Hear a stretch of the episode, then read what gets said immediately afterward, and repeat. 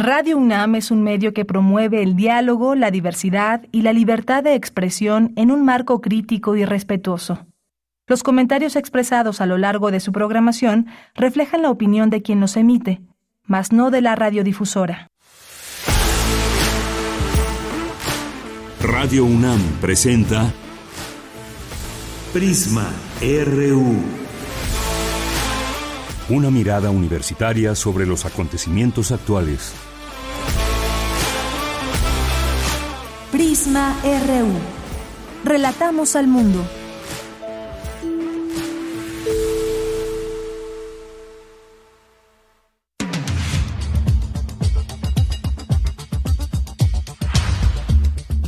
¿Qué tal? Muy buenas tardes. Ya estamos comenzando este informativo en este viernes, viernes 13 para los supersticiosos. ¿Qué puede pasar un viernes 13? A ver, cuéntenos.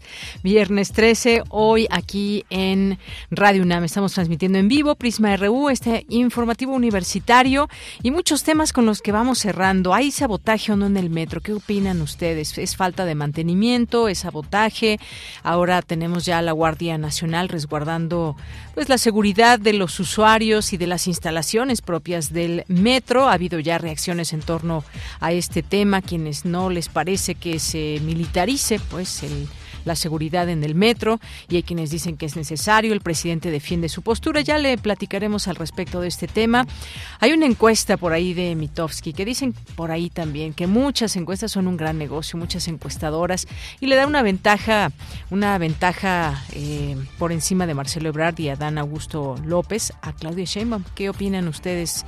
Eh, bueno, pues este es un tema también que poco a poco iremos abordando y además esta alianza que ayer justamente decíamos, esta alianza de nueva cuenta Reloaded o como le podemos llamar de la alianza PRI-PAN-PRD en torno a las elecciones de este año en Coahuila, en el Estado de México y de cara, por supuesto, al 2024 van viendo si les funciona o no esta alianza y cómo van a ir operando eventualmente estos partidos que ya han eh, gobernado el país y la Ciudad de México, en el caso del PRD, PRI PAN, pues han gobernado de ese partido ya muchos, bueno, muchos en el caso del PRI y dos en el caso del Partido Acción Nacional. Vamos a hablar de este tema, por cierto, con el doctor Edgar Morín, que es doctor en antropología por el Instituto de Investigaciones Antropológicas de la, de la UNAM y es periodista también, eh, estudió periodismo y comunicación. Y bueno, pues con él vamos a tocar ese tema de la Alianza Va por México y quiénes quedan conformes, quienes no, a quienes se proponen. Vamos a hablar de este tema. Y bueno, pues otra cosa, porque el próximo, otro tema, ya me voy a otro tema, el próximo lunes entran en vigor cambios al reglamento de la Ley General para el control del tabaco. ¿Y qué implica? Pues que si van a un restaurante, por ejemplo, y normalmente pedían terraza, quienes gustan de fumarse un cigarrillo o su puro o lo que sea, pues bueno, ahí en la terraza, pero ya no se va a poder. Esto entre otras medidas que ya se han acordado y que ya se tendrán que respetar. Así que vamos a platicar de esto con la doctora Guadalupe Ponciano Rodríguez, quien es coordinadora del programa de investigación y prevención del tabaquismo de la Facultad de Medicina de la UNAM. Y ya es viernes y los viernes, como ustedes saben, tenemos aquí el espacio de corriente alterna, que también pues nos van a hablar de este tema de los usuarios del metro, el estrés que se provoca en los usuarios a partir de accidentes que se han dado y sobre todo este último donde murió una estudiante de la UNAM. Vamos a tener aquí a Diana Juárez, que es coeditora y es una de las nuevas integrantes de la Unidad de Investigaciones Periodísticas, así que no se la pierdan. Vamos a tener también una invitación a la convocatoria Voz Viva con Sonia Ramírez, quien se encarga de la colección Voz Viva de Cultura UNAM, así que no se pierdan estos esta invitación y también después Refractario y Reú con Javier Contreras, los temas de la semana que han sido noticia, pues aquí al análisis. Y cerramos con broche de oro con Dulce Wet, que estará aquí como siempre todos los lunes, no los lunes, no los viernes, a cerrar semana con nosotras y nosotros. Muchas gracias por estar aquí. Soy de Yanira Morana, en nombre de todo el equipo les saludo con mucho gusto y desde aquí relatamos al mundo. Relatamos al mundo. Relatamos al mundo.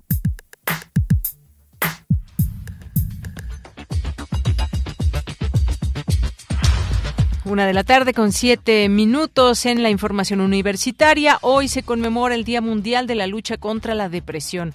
México se encuentra en el lugar 16 respecto a la población que padece este trastorno. Especialistas hablan de la obra y la influencia del pintor Vladi en otros artistas y su importancia dentro del movimiento muralista en México. En la información nacional, Amnistía Internacional y el Centro Pro Derechos Humanos condenaron la presencia de la Guardia Nacional en el metro. Hicieron un llamado a las autoridades para respetar y garantizar que las instituciones civiles lleven a cabo las labores de seguridad pública. Por su parte, el presidente Andrés Manuel López Obrador defendió la decisión de que la Guardia Nacional vigile las instalaciones del metro. Bájenle presencia de la autoridad y protección a los ciudadanos, que no se sientan solos, que sientan que hay vigilancia y que se les está protegiendo. Pues la decisión también tiene que ver con darle seguridad a la gente. Imagínense si la gente entra en psicosis, traer encima la preocupación de que puede haber un accidente, que puede haber un problema, pues el propósito es, no está solo, es una acción preventiva básicamente y esto va acompañado de una revisión de todas las instalaciones, de un diagnóstico de la situación de los talleres, las vías, los equipos, todo, todo, todo, todo, todo.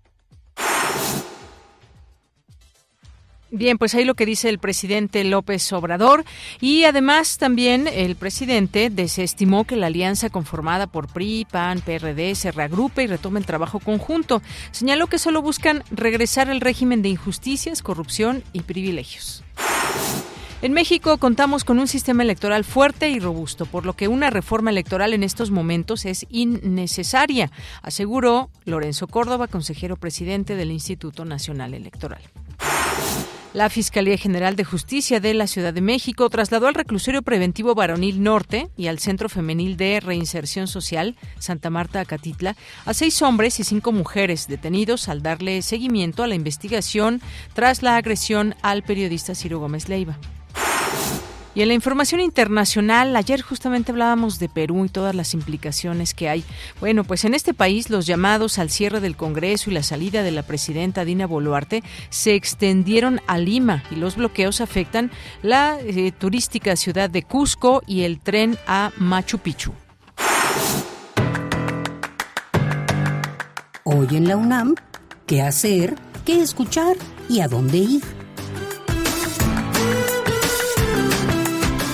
De lunes a domingo, a lo largo de la programación de Radio UNAM, se transmiten las cápsulas de la serie Espacio Académico PAUNAM, bajo la conducción de Ernesto Medina y Sabrina Gómez Madrid. Esta semana te recomendamos la serie de cápsulas en las que la doctora Karina Mariela Anzolaveres Sesti, docente e investigadora del Instituto de Investigaciones Jurídicas de la UNAM, nos habla acerca del Observatorio sobre Desapariciones e Impunidad de México.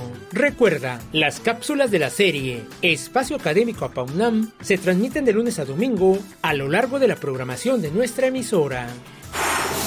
Como parte del tour de cine francés, se llevará a cabo la función de la cinta Alta Costura. Esther se encuentra al final de su carrera como jefa de costura en un taller. Un día, una mujer de 20 años, Jet, le roba el bolso en el metro. Esta última, abrumada por el remordimiento, decide devolver lo que robó. En lugar de llamar a la policía, Esther decide cuidar de Jet, pues ve en ella la oportunidad de transmitir sus habilidades en el oficio de la confección. En el frenético mundo de la alta costura, Esther le dará a la joven aprendiz la oportunidad de ir más allá de sí misma. No te pierdas la función de largometraje Alta Costura que se llevará a cabo hoy viernes y mañana sábado en punto de las 16.30 y 18.30 horas en el Cinematógrafo del Chopo. Consulta la programación completa de la 26 edición del Tour de Cine Francés en el portal de Filmoteca UNAM www.filmoteca.unam.mx Recuerda que hoy puedes visitar el Mercado Universitario Alternativo,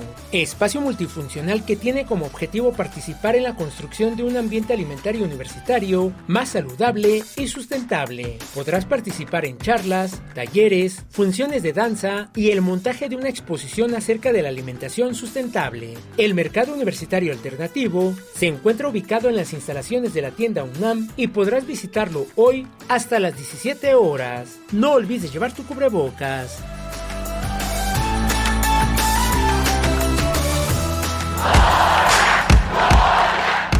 Campus RU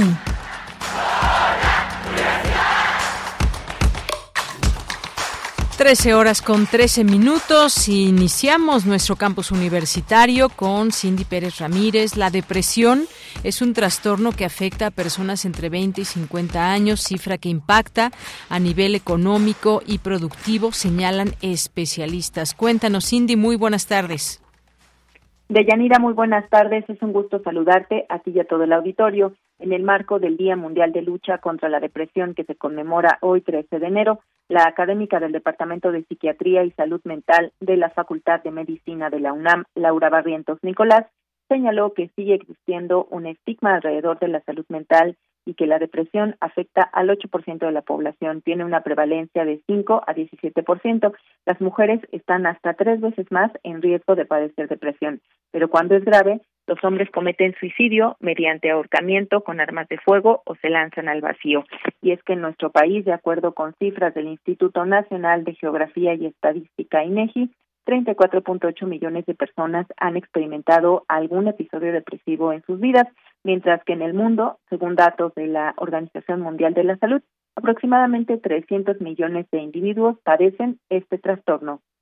La prevalencia de la depresión a lo largo de la vida hay estudios donde se menciona que aproximadamente del 5 al 17% de la población llega a tener depresión a lo largo de la vida. De este 5 a 17% de prevalencia, lamentablemente se ha visto que las mujeres presentamos mayor riesgo de depresión que los hombres, del 1.5 a 3 veces más riesgo de depresión mujeres a hombres. Hay estudios en donde se ve que la población infantil y adolescente no está excluida de presentar estos padecimientos y al contrario, alrededor del 11.5% de la población llega a tener estos trastornos depresivos.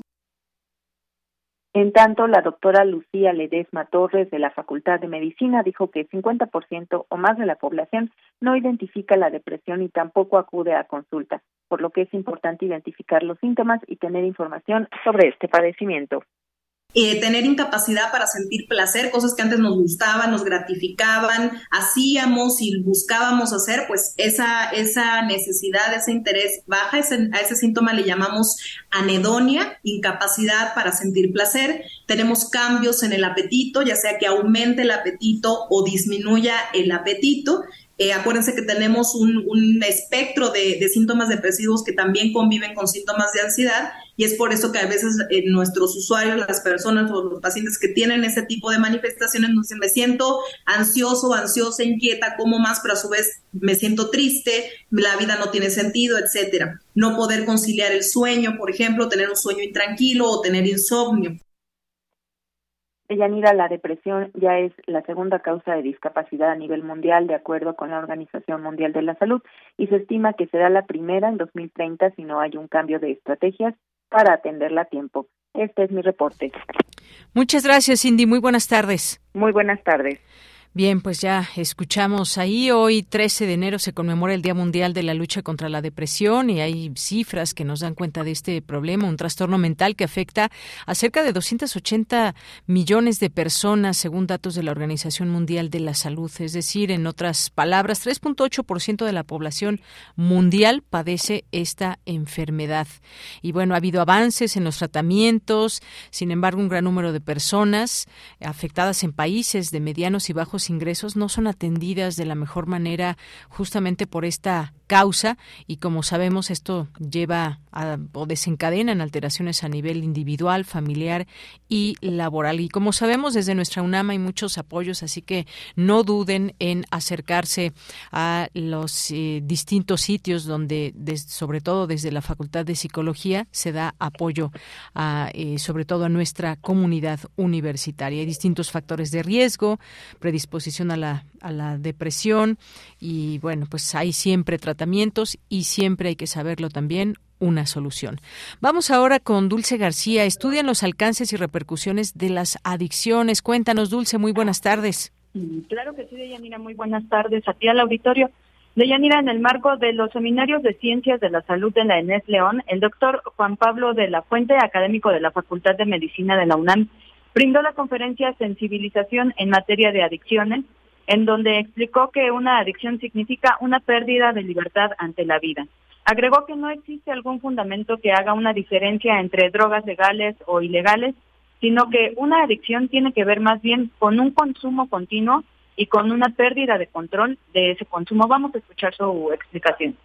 Eh, no es lo mismo, por ejemplo, tomar eh, una o dos cervezas un viernes, un jueves y hasta ahí se queda, a tomarte ocho o diez cervezas, eh, perder el control, salir de tu casa, no saber a dónde te fuiste, perder el celular y terminar por ahí este, perdido. Cuando una persona consume de manera compulsiva, tiene el interés o el objetivo de disminuir el malestar que está sintiendo. ¿no? El malestar puede ser emocional principalmente, pero también puede ser malestar físico, ¿no? dolores físicos. Aunque lo principal es un dolor emocional. ¿no? Puede ser ansiedad, puede ser tristeza, puede ser soledad.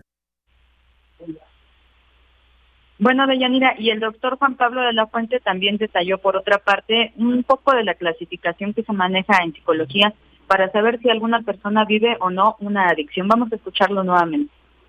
Hasta abajo podemos ver que la gran mayoría de la población en realidad pues, no consume, no, tiene eh, consumo de ningún tipo de sustancias. Arribita de ese, de ese escalón tenemos los consumidores de bajo riesgo, o sea que sí existe un riesgo, pero es bajo. ¿no? Riesgo eh, a tener complicaciones, a tener efectos eh, secundarios, adversos, a presentar depresión, ansiedad, a tener problemas para estudiar, eh, no tener las calificaciones que tú quieres, eh, tener problemas con tu pareja, con tu familia, pero es de bajo riesgo. Arriba de este escalón tenemos un consumo riesgoso, ¿no? Seguido de un consumo dañino, ¿no? Donde ya empieza a haber consecuencias ya evidentes negativas del consumo. Y finalmente en la punta de la pirámide tenemos eh, lo que llamamos una adicción, y bueno, Deyanira, por último, el académico advirtió que no solo las drogas conllevan a una adicción, sino también actividades como lo pueden ser el juego, las redes sociales, las compras, el comer excesivamente, entre otras, por lo que hay que concientizar de qué manera estamos llevando a cabo esas actividades. Esta es la información. Muchas gracias, Dulce. Buenas tardes. Gracias a ti, muy buenas tardes. Bien, vamos ahora con este tema, un tema que les decía al inicio y que están pasando muchas cosas y ahora una respuesta ha sido la Guardia Nacional. Alrededor de 6.000 elementos de esta guardia iniciaron su despliegue en el metro en la Ciudad de México. Los detalles con Luis Fernando Jarillo. ¿Qué tal, Luis? Buenas tardes, adelante. Muy buenas tardes, Deyanira, a ti y a todo el auditorio de Prisma RU. Este jueves, la jefa de gobierno de la Ciudad de México, Claudia Sheinbaum, informó que debido a los recientes incidentes en el sistema de transporte colectivo Metro, solicitó a la Federación destinar a 6.000 elementos de la Guardia Nacional para proteger las instalaciones. Ya operan en 190 estaciones de las 12 líneas. A partir de las 2 de la tarde, de manera oficial se iniciaron las labores de seguridad del cuerpo castrense, que fueron desplegados en las estaciones de mayor afluencia y eh, desarmado. Ante los cuestionamientos sobre la militarización, el presidente Andrés Manuel López Obrador dijo que asumirán la responsabilidad de esta acción. Escuchemos.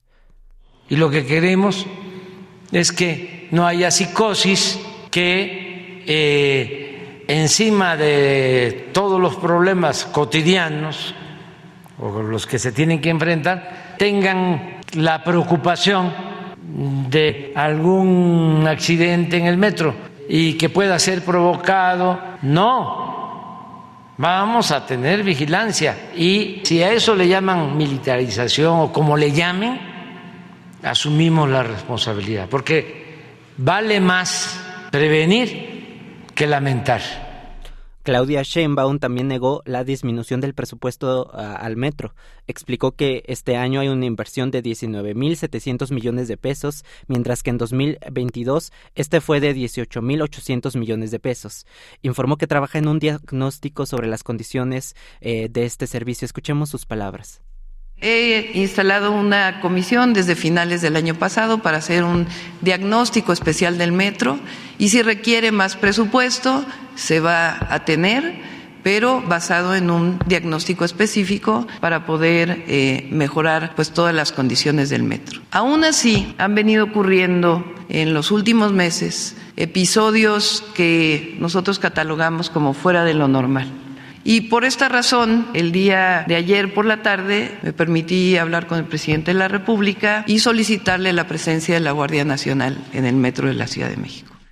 Además, la jefa de gobierno destacó tres inversiones millonarias para las instalaciones del metro, la rehabilitación de la línea 1, el proyecto para suministrar energía a las líneas 1, 2 y 3 y un nuevo centro de control.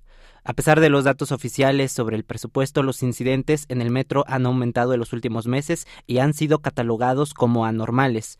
Sheinbaum reveló que la caja negra de uno de los trenes que se estrellaron en la línea 3 el pasado sábado, accidente que dejó como saldo a una joven fallecida y a 106 personas heridas, estaba en una camioneta y no en los convoyes. Eh, sin embargo, la mandataria se negó por el momento a catalogar como sabotaje a los problemas presentados en el metro. Esta mañana la la Fiscalía General de Justicia de la Ciudad de México informó en un comunicado que la Policía Auxiliar de la Estación Centro Médico de la línea 9 del metro detuvo a una mujer identificada como Viviana N por arrojar un aspa de plástico a las vías. La Fiscalía dice que está bajo investigación por ataques a las vías de comunicación, un delito federal que conlleva penas de entre 15 días a 30 años de prisión dependiendo de la gravedad. Eh, en la estación de Ciudad Universitaria este jueves colectivos de estudiantes se organizaron para dejar pasar gratis a los usuarios como una forma de protesta por el accidente de la línea 3 y las fallas del servicio. El pasado miércoles usuarios de la línea 5 del metro fueron desalojados del andén por la presencia de humo negro y fuego debajo de uno de los vagones, aunque posteriormente las autoridades descartaron que se haya tratado de un incendio. Y hoy a las 6.30 de la mañana, los usuarios del metro de la línea 7 reportaron que fueron desalojados de un tren y, y este fue retirado de circulación. Poco después, el servicio retomó a la normalidad. Este es mi reporte de Yanira. Muchas gracias, Luis Fernando. Muy buenas tardes. Buenas tardes. Y fíjense esto que mencionabas también justamente el miércoles, una llanta lateral de un convoy que llegaba a la estación Politécnico de la línea 5 apareció picada, aun cuando se revisan cada tercer día, y al hacer contacto con el acero de la barra guía se incendió, lo que provocó una humareda y el consecuente desalojo de pasajeros y de la unidad para su revisión. Han estado pasando incidentes muy extraños, lo que pues los usuarios reclaman es que pues necesitan seguridad, garantías de que se van a subir a un vagón del metro para transportarse y no les suceda nada, como vemos que han sucedido eh, en algunas situaciones, como el caso de la línea 3. Luego también de, al día siguiente del accidente se reportaron en la estación Salto del Agua cables colgados, lo que ocasionó la suspensión del servicio, mientras que en la línea 7 en San Pedro de los Pinos se registró la presencia de humo. El martes 10 de enero la caída de un objeto metálico en las vías de la estación Nezahualcóyotl de la línea B provocó que los andenes se llenaran de humo, por lo que se desalojó a los pasajeros. Y ayer por la mañana el desalojo de usuarios de un tren de la terminal Indios Verdes y por la noche en esa misma línea se registró una alta afluencia en las estaciones de Valderas e Hidalgo con retrasos de hasta 15 minutos. Y bueno, pues el caso es que hay esta nota de donde estoy sacando los datos de que se titula Sabotaje en el metro de la jornada dice que una investigación realizada por las autoridades del gobierno de la Ciudad de México tras el accidente en la línea 3 reveló que el sistema de transporte colectivo metro hubo acciones de sabotaje, por lo que la intervención de efectivos de la Guardia Nacional ayer, que se inició ayer para vigilar las estaciones, se hacía urgente. Bueno, pues este es el contexto que apremia en el sistema de transporte colectivo metro, un transporte utilizado por alrededor de 4 millones de personas al día, muchas personas y mucho mantenimiento que se requiere, mucha atención y nada de sabotaje. Eh, esperemos que no sea así. También lo de la caja negra que se encontró en una camioneta particular también tiene pues toda esta eh, connotación de preguntarnos qué está pasando realmente en el metro. Por lo pronto ahí está ya operando la Guardia Nacional, no se sabe hasta cuándo, pero ya estaremos ahí, eh, pues todas las personas que en algún momento eh, toman el metro, pues verán la presencia de esta Guardia Nacional desarmada. Bien, pues muchas gracias, Luis. Hasta luego, Deyanira. Muchas gracias. A ti, muy buenas tardes. Nos vamos ahora con mi compañera Virginia Sánchez. En estos momentos es innecesaria una reforma electoral, señala Lorenzo Córdoba, consejero presidente del Instituto Nacional Electoral. Vicky, te saludo con mucho gusto. Muy buenas tardes. Gracias, Bella. Muy buenas tardes a ti y al auditorio de Prisma RU. La reforma electoral planteada como Plan B es la primera que no nace como producto de un consenso, pues aunque se aprueba con el apoyo mayoritario, es la primera reforma que nace en el contexto de una enorme impugnación. Así lo señaló Lorenzo Córdoba, consejero presidente del Instituto Nacional Electoral, durante la conferencia magistral Los Estados en 2022, la nueva distribución partidista, que se llevó a cabo en el marco de la cátedra en Cívica Francisco y Madero, establecida por la Facultad de Ciencias Políticas y Sociales de la UNAM y el Instituto Nacional Electoral. Escuchemos.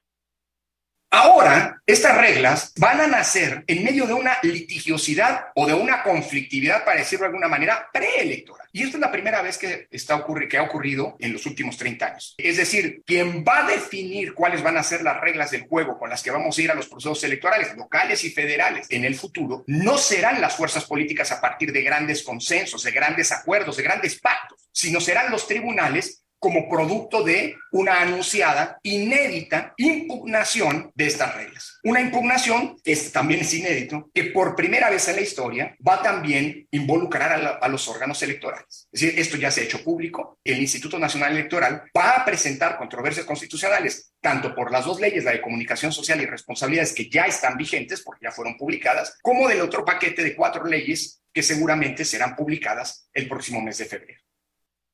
Córdoba aseguró que hoy se cuenta con un sistema electoral fuerte, robusto, sin duda mejorable, pero que es un punto de referencia a nivel mundial, por lo que una reforma electoral en estos momentos no es necesaria o indispensable, y en caso de que se decida hacerla de manera pertinente, dijo, deben existir tres condiciones básicas, el consenso, que sean miras de mejorar el sistema y que sea producto de diagnósticos adecuados basada en datos objetivos. Escuchemos. La primera de ellas es que una reforma se procese con el más amplio consenso posible de los actores políticos. Es decir, el mayor número posible, y si se puede, la unanimidad, la totalidad de quienes se van a someter a las reglas, estén de acuerdo a jugar conforme a las reglas que se han acordado, que les rigen. Segunda condición para que una reforma sea pertinente, que sea para mejorar lo que se tiene. Creo que hacer una reforma para dinamitar lo que se ha construido y no para mejorarlo, pues es una reforma impertinente desde donde se le quiera ver. Tercera condición, pues que sea el producto de diagnósticos adecuados. Es decir, si una reforma se hace a ciegas, si una reforma se hace sin atender a datos ciertos, si una reforma no se hace a partir de, digamos, diagnósticos objetivos, sino a partir de subjetividades, existen altísimas probabilidades de que esa reforma no mejore, sino empeore, echa a perder un sistema electoral. De tal manera que precisó con el plan B de la reforma electoral se contravienen bases del orden constitucional en materia electoral y se abre la posibilidad que las elecciones carezcan de confianza y certeza. Ella, esta es la información. Vicky, muchas gracias y buenas tardes. Buenas tardes. Continuamos. Queremos escuchar tu voz. Síguenos en nuestras redes sociales. En Facebook como Prisma RU y en Twitter como arroba PrismaRU. Y por lo que vemos, esto sigue en la discusión de los temas nacionales. Seguirá este, esta reforma al INE, mejorar lo que se tiene, dice Lorenzo Córdoba, pero esto que se ha propuesto es una reforma impertinente. Bueno, pues ahí hemos visto esta postura del consejero presidente y hemos visto también otras posturas distintas donde dicen, pues sí, hay que hacer algunos cambios y sobre todo adecuar el presupuesto. Y en el marco de todo esto, pues se da ya una alianza de nueva cuenta ya parece ser que con pues limando asperezas y demás, luego de lo que sucediera con, con Alejandro Moreno, que pues estaba pues parecería saliéndose de esta alianza por algunas cuestiones, eh, decían algunos salvarle, salvarse el pellejo, luego de muchas situaciones que se revelaron eh, dentro de pues desde más bien desde el gobierno de Campeche y que hacían referencia a sus propiedades, a ciertas conversaciones también con otras personas, políticos, incluso por ahí una periodista, en fin, pero ya eh, hacen patente y seria esta alianza, hasta donde sabemos, ya de manera más formal, PRI, PAN y PRD.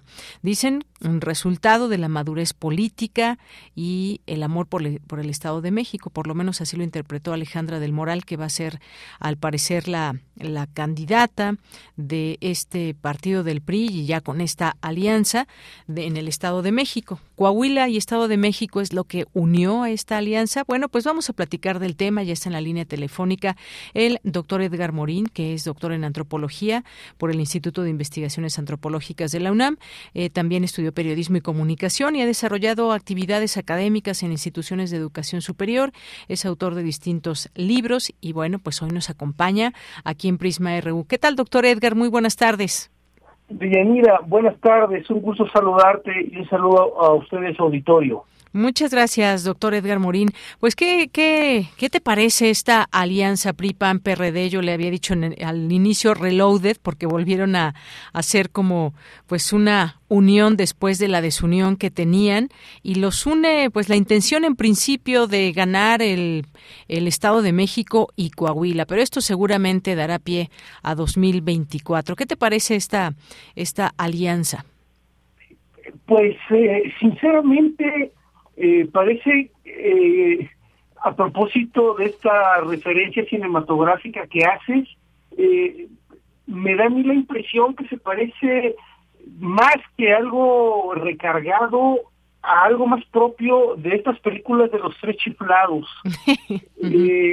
comedias de enredos, de malentendidos, de pastelazo, porque a propósito del dirigente tricolor, y lo que ha hecho, eh, las veces que ha mentido, que ha engañado, eh, y bueno, y todavía siguen creyendo en, en, sus dichos, eh, me parece también muy sorprendente.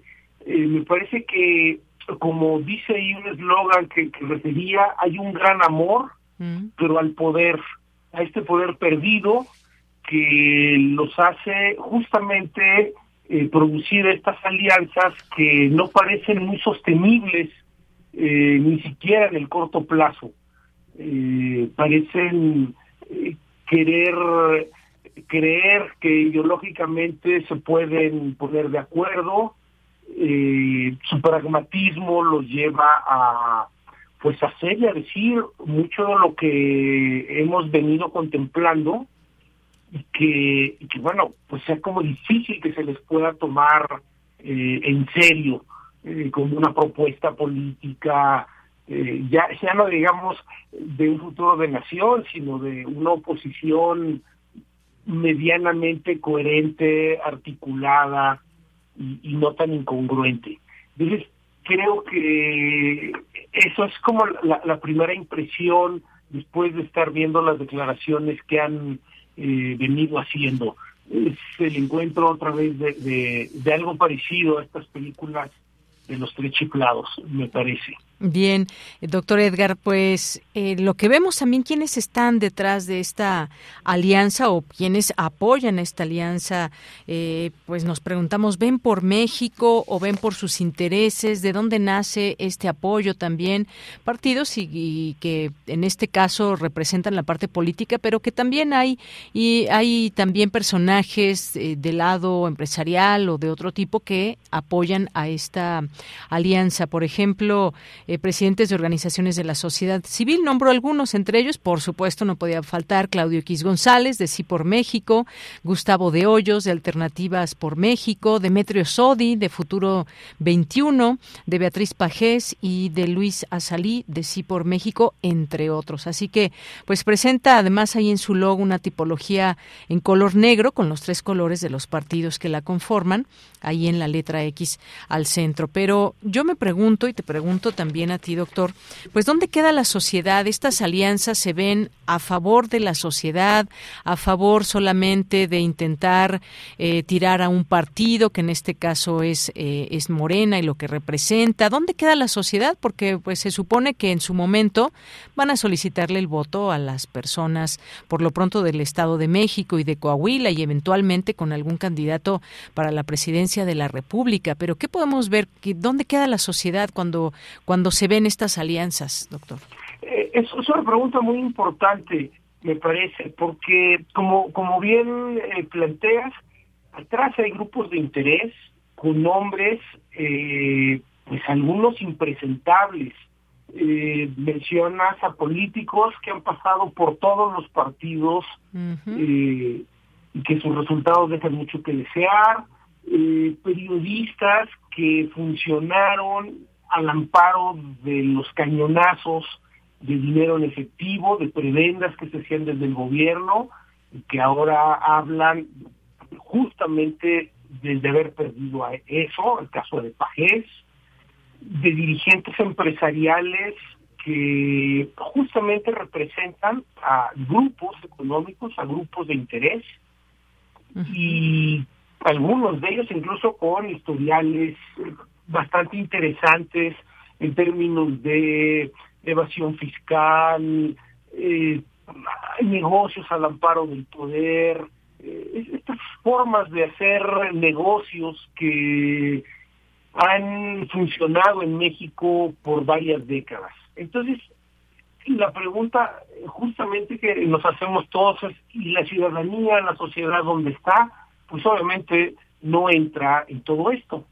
Eh, eso es algo que me parece que ni ellos mismos han entendido eh, y que la sociedad creo que sí lo tenemos mucho más claro. Y el eh, no solo el repudio, digamos, de algunos sectores hacia estas alianzas, sino la desconfianza. ¿Por qué? Bueno, pues porque no hay un proyecto de nación, lo que hay son grupos de interés articulándose para justamente eh, derrocar una administración que pues ha afectado, y la verdad no los ha afectado mucho, eso también habría que decirlo, pero les ha afectado algunos intereses, de tipo económico, eh, sobre todo. Pero pues demuestran también algunos ser malos demócratas, malos competidores. Pero sí, la sociedad yo tampoco veo que esté en el interés de ellos. El gran reto será eh, cómo hacerle sin mercadotecnia para convencer a la ciudadanía de que vote por una opción, digamos que parece más también, si lo vemos en esta perspectiva, una suerte de Frankenstein, ¿no? Hecho de retazos de distintos partidos que pues difícilmente podrá convencer a alguien que no pues que no tenga o que no forme parte de este, este, estos grupos de interés, ¿no? Pero sí, a la sociedad y la ciudadanía me parece también que está totalmente fuera de, de las intenciones, de las ambiciones de, de estos aliancistas. Claro, de las ambiciones, porque realmente ya cambiaron al interior de sus partidos luego de todo lo que hemos conocido, temas de corrupción, escándalos y, demás. Eh, bueno, pues esto ya estará por verse, pero pues sería bueno preguntarle también a la gente que nos escuche qué opine de qué opine de esta alianza va por México. Pero además uno uno pensaría realmente ya están de la mano, de acuerdo, ya limaron asperezas, diferencias y demás, porque yo creo que no. A unas horas de que se reanudara esta coalición Va por México surgieron diferencias después de que el presidente panista Marco Cortés señalara que su partido, es decir, el PAN, se encargará de elegir a los candidatos para la presidencia y jefatura de gobierno de la Ciudad de México en 2024 y bueno, pues el perredista Jesús Zambrano se mostró en desacuerdo, lo hizo lo hizo patente, mencionó que la coalición Va por México no se ha discutido cómo se elegirán las candidaturas a la presidencia y a la jefatura de gobierno y señaló que no se trata de distribuirse las candidaturas. Además, un PRD bastante desgastado que no tendría tampoco tanto que aportar, porque si volteamos a ver las figuras que hoy hay dentro de este partido, pues no sé si tú veas alguna, doctor, yo no veo ninguna en particular en el caso del PRD, no tiene mucho que aportar y más bien como que ahora se volvió de esos partidos chiquitos que pues están pidiendo ahí que se les incluyen a los otros partidos un poquito más grandes eh, que el PRD o cómo ves esta situación?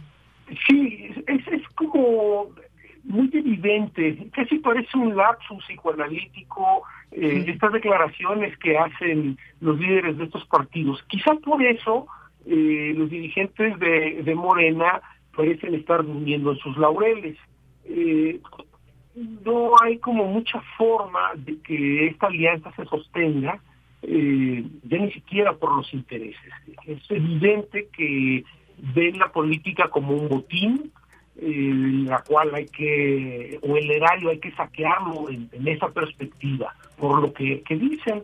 Y creo que la otra parte del problema es que si esa es la oposición, bueno, pues entonces el partido en el gobierno pues tampoco parecería muy preocupado por generarle a los electores eh, pues ofertas eh, que marquen una diferencia sustancial eh, respecto a todo esto, ¿no? Y si siguen ahí enfrascados también eh, en, caer en estas eh, en esta forma de hacer política y en guerras internas que también igual resultan complicadas poco más adelante. Pero sí es difícil que esta alianza se, sostenga y, bueno, los, los líderes, coincido, pues son impresentables, ¿no? Es decir, más allá de las encuestas y eh, los asesores de imagen que pueden hacerles creer eh, casi este cuento de Blancanieves y el espejito, eh, difícil creer que puedan convencer a un elector. si analizamos como ciudadanos sus trayectorias, sus biografías, los resultados que han dado, pues resulta, insistiría un poco en esta vieja película de a veces mala comedia, ¿no? eh, terrible que crean que, pueden volver a tener el poder, ¿no? Eso creo que es muy, muy revelador. Pues sí, ya tenemos esta alianza en marcha, veremos quiénes van surgiendo también en su momento como como como pues personas que quieran encabezar alguna para alguna candidatura. Por lo pronto, pues ya está digamos, esta apertura para el Estado de México y Coahuila. Con eso comenzamos, pero para después ya hay, por ejemplo, Margarita Zavala ya levantó la mano para intentar, o por lo menos dice sí, sí quiero ser jefa de gobierno y pues podría lanzarse. ¿Por qué la risa, doctor? Es que parece que, bueno, no parece. La impresión es que viven en un mundo alterno eh, a unos días de que inicie eh, el juicio contra el exsecretario de Seguridad Pública, Genaro García Luna, es sorprendente que puedan creer, eh, por lo poco que salga en el juicio, porque no creo que podamos esperar mucha justicia, sobre todo los mexicanos, al respecto, pero con lo poco que va a salir, ¿cómo pensar que tienen posibilidad alguna de ser candidatos a algo?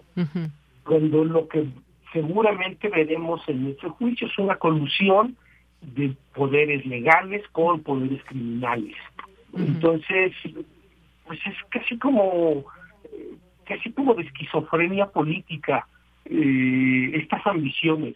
Por eso a mí lo que me preocupa es, digamos, del otro lado, por eso parecería que están, insisto, durmiendo en sus laureles, ¿no? Y cometiendo errores, eh, pues, que graves que los electores, pues igual los irán tomando en cuenta. Eso creo que es la parte más delicada. Claro. Pues sí, yo con este Sí, es con ese nombre que te da un poco de risa y, a mí, pues bueno, me vino a, la mente de verdad, eh, de pronto esta, este alzar la mano con estas intenciones es para si para hundir más a su partido o para realmente tener una opción, porque no, no veo una opción seria. Luego, además del triste papel que hizo Margarita Zavala cuando quiso estar en la boleta, bueno, sí, logró estar en la boleta o después ya la quitaron, ya ni me acuerdo, doctor, que finalmente pues nadie iba a sus mítines para candidata a la presidencia y tuvieron que pues er, echar todo para atrás porque salió tan mal y de nuevo, pues bueno, tiene, tiene mucha seguridad ella misma, pero hay que leer más que otra cosa a la sociedad lo que necesita la gente y creo que en todos los partidos. Ahorita nos concentramos en PRI, PAN y PRD, pero por supuesto también Morena lo tiene lo tiene que hacer. Ahorita está en el poder en, en la presidencia y en la Ciudad de México, muy importantes, eh, digamos, eh, pues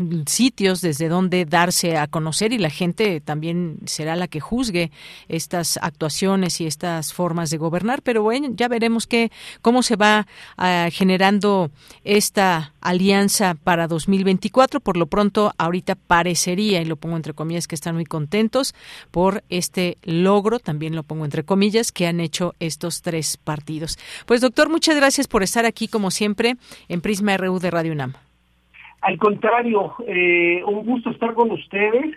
Creo, solamente para apuntar muy brevemente, creo que también habrá que ver los vínculos de los patrocinadores económicos de los partidos políticos.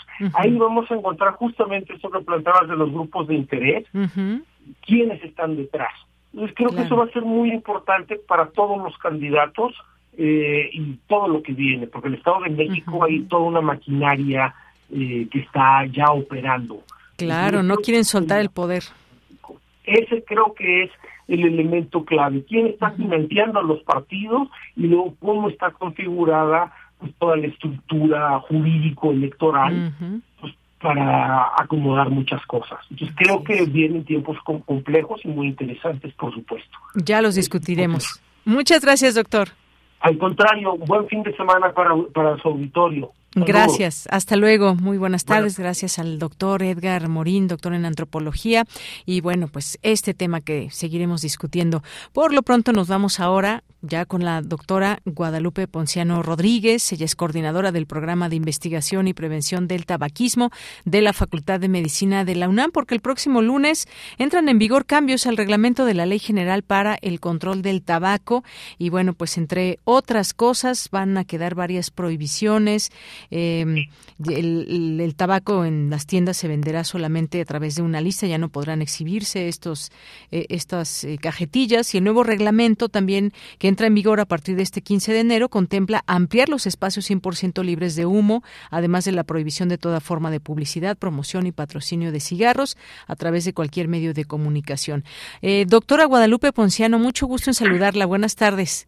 Muy buenas tardes, Deyanira. Al contrario, el gusto es mío y bueno, eh, creo que es una excelente ocasión para desearte a ti y a todos los radioescuchas, pues que este año que estamos empezando sea muy positivo.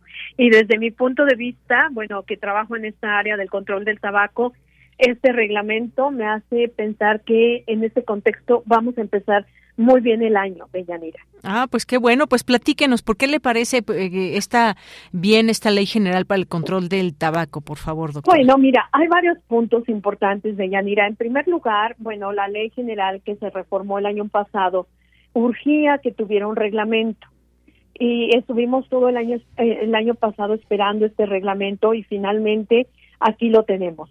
Fue un reglamento eh, de verdad en el que se trabajó muchísimo en donde hubo muchas respuestas, no solamente, vamos, eh, en el proceso de realización del reglamento, eh, intervinieron muchos actores de Yanira, es decir, se pudo, eh, yo misma mandé algunas cosas, o sea, tú podías participar, tú lo sabes, ¿no? En la, pues sugiriendo algunas cosas, haciendo algunos comentarios, y desde siempre tú sabes que este es un aspecto eh, cuando tratas de regular este tipo de conductas como el fumar, que es una conducta adictiva, pero que además es una conducta que genera también recursos económicos a quien lo produce, pues evidentemente vas a encontrar muchas formas diferentes de pensar.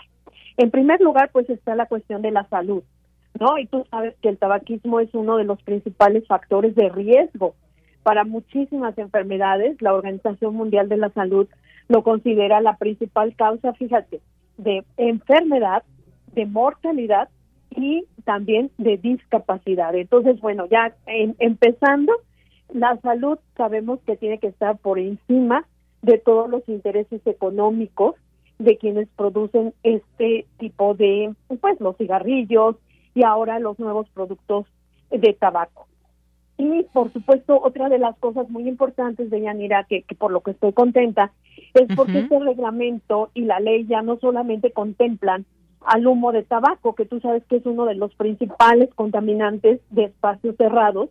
Estamos hablando que en este humo eh, vamos a encontrar más de 7000 sustancias químicas. Imagínate, es una bomba atómica tóxica. Y ah, ahora el reglamento y la ley ya no solamente hablan de humo de tabaco, también hablan de emisión, es decir, refiriéndose a los aerosoles, que bueno, tú ya me has hecho varias entrevistas también, en relación a los cigarrillos electrónicos y a los nuevos productos de tabaco, por ejemplo, también los productos de tabaco calentado, que generan eh, eh, eh, una cantidad importante de aerosoles y estos aerosoles contienen, al igual que el humo de tabaco, cantidades importantes de sustancias tóxicas. Entonces, bueno, creo que esto es esto es algo muy positivo.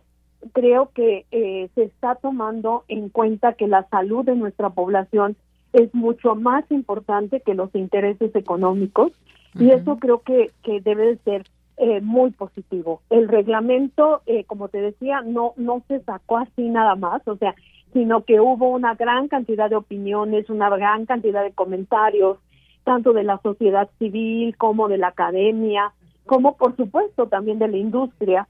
Y creo que es un reglamento que eh, va a colocar a México por fin, por fin, en un buen, si lo vamos a aplicar así como está el reglamento, por fin nos va a colocar en un excelente papel en lo que es el control del tabaco.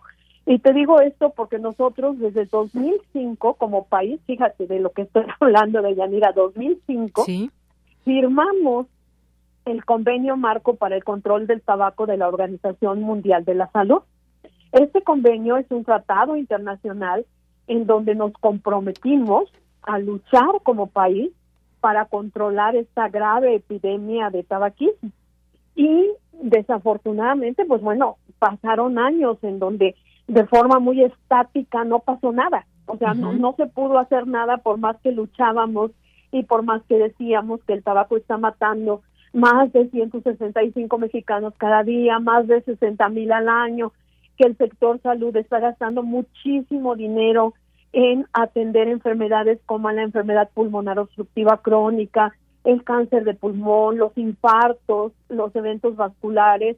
Tenemos cifras de Yanira que, que demuestran que el sector salud gasta una cantidad muy importante en atender estos padecimientos que están asociados muy cercanamente con el consumo de tabaco y que desafortunadamente se pues eh, eh, están ocurriendo y que podríamos prevenir si tuviéramos un buen control del tabaco en el país. Claro. Entonces, bueno, por fin ahora este, firmamos este convenio en 2005 y por fin con las eh, los comentarios, las adecuaciones que se hicieron a la ley el año pasado y con este reglamento de esta ley parece ser que por fin vamos a estar colocándonos en como un país que realmente se preocupa porque esta adicción a la nicotina pues, no mate tanta gente, no deje a tanta gente eh, con problemas muy graves de salud. Y lo vimos con, con la COVID-19 de Yanira.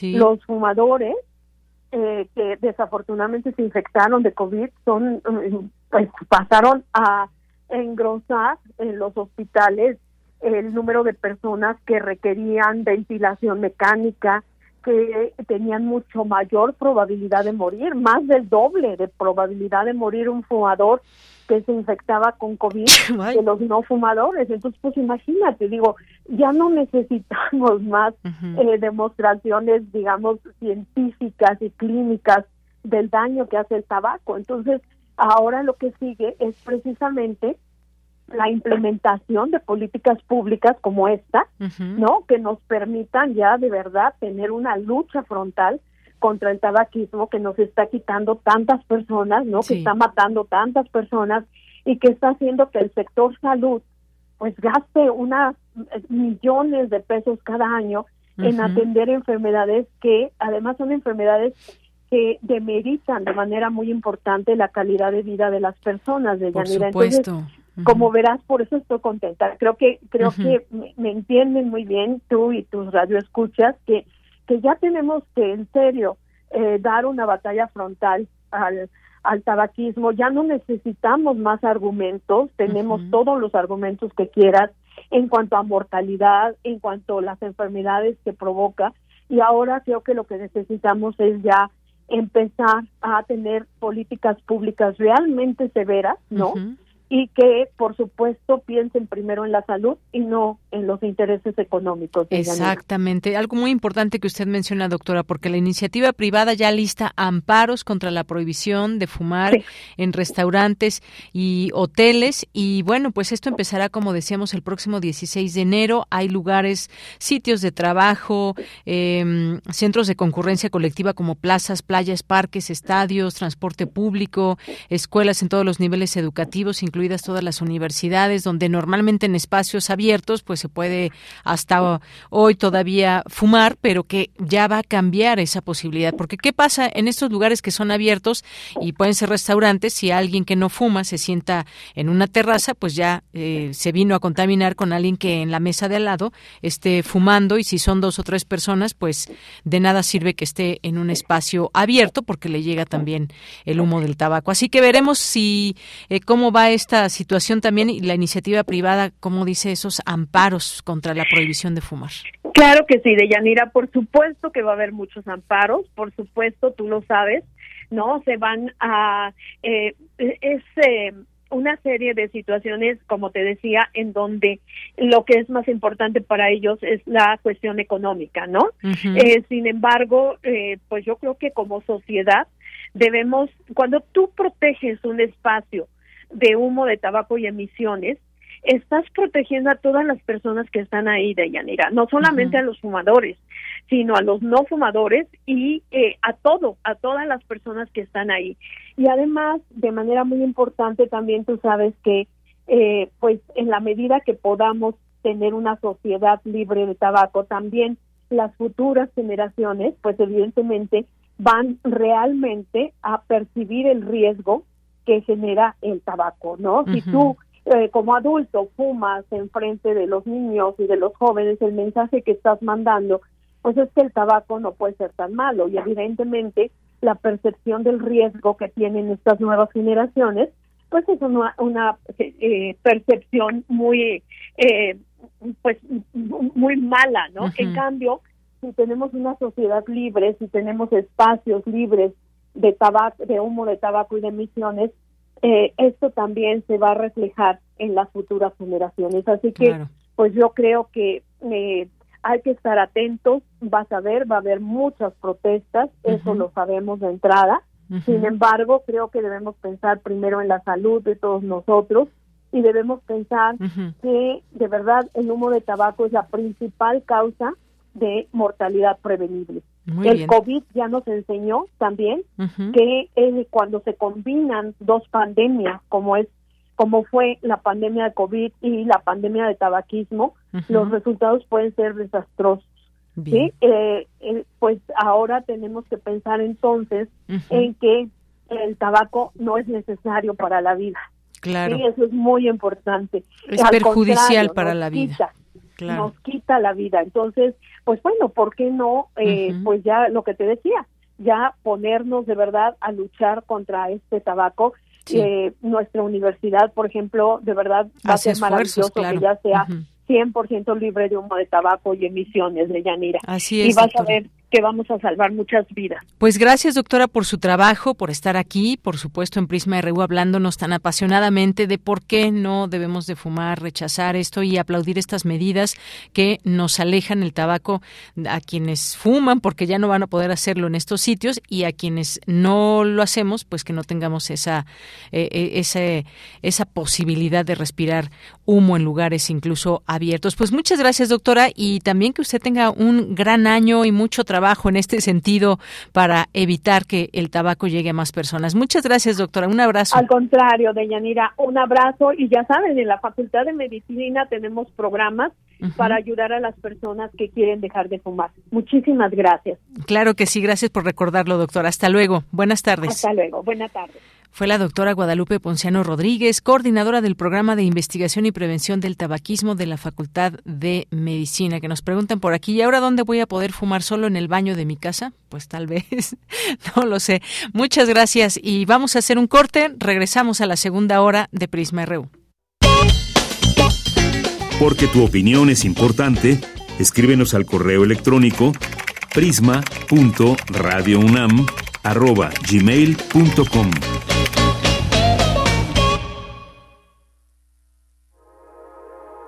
Síguenos en todas nuestras redes sociales, Facebook, Twitter, Instagram, Spotify y YouTube. XEUN, Radio UNAM, Experiencia Sonora.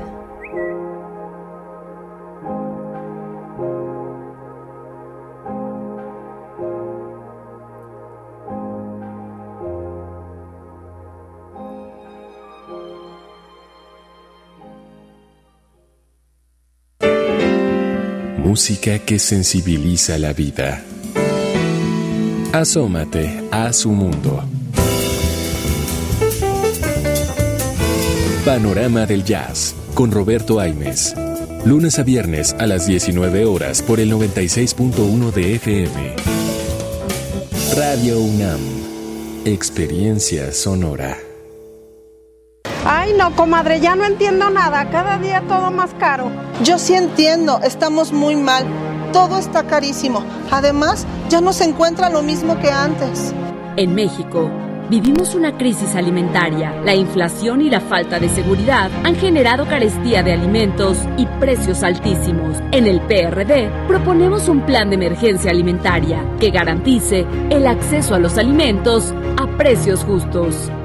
PRD las modas vienen y se van. Y hoy, el cristal o metanfetamina está de moda. Pero lo que viene y no se va son sus efectos dañinos. El cristal quita el hambre y el sueño, provocando alucinaciones y psicosis. Es muy agresivo para el cuerpo y la mente. Ahora el narco le añade fentanilo para engancharte desde la primera vez. Y el fentanilo mata. No te arriesgues.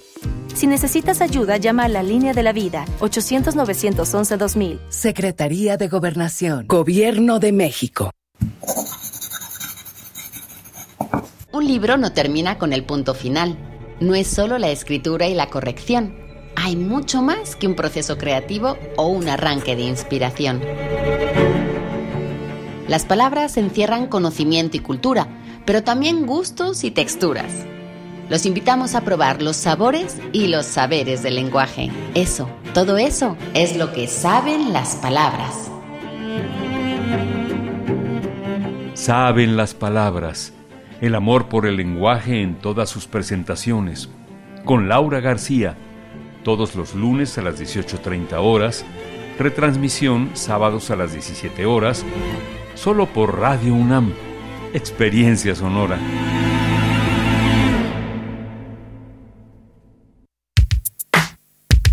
Prisma RU. Relatamos al mundo.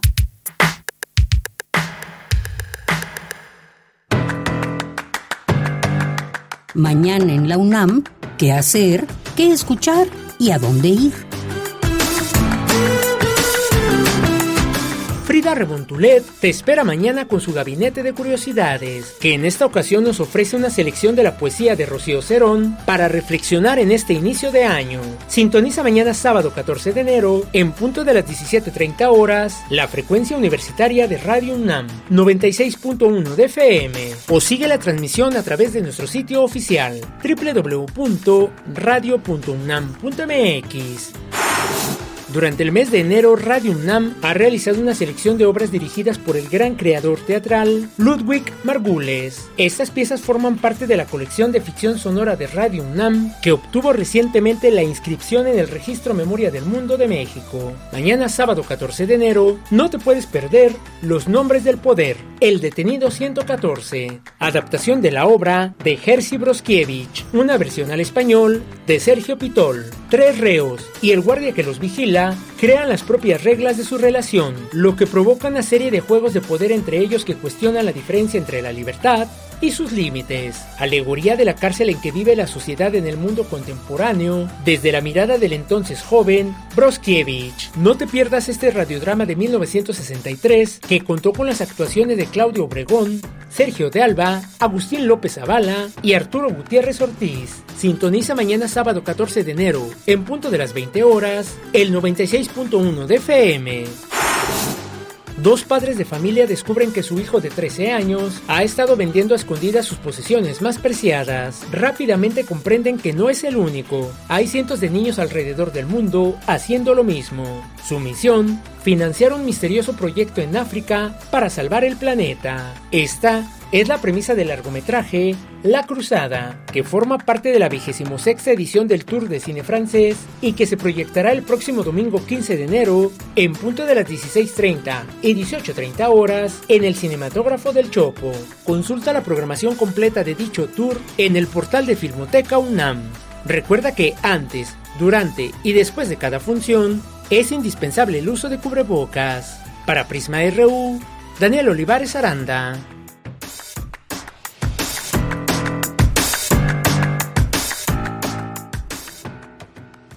Tendencia.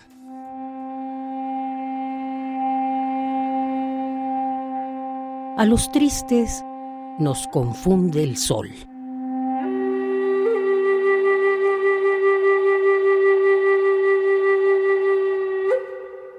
Nos colapsa la sonrisa de un niño. Nos tritura la entrega total a una idea.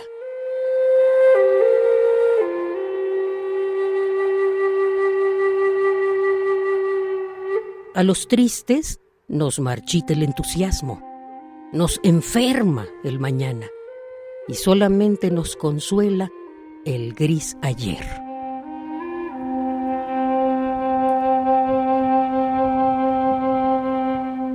A los tristes nos marea la geografía, nos inquietan los viajes y nos ponen de mal humor las primaveras.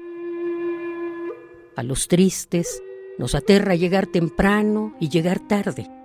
Nos incomoda la alegría como los zapatos chicos. Y no queremos nunca, no, levantarnos.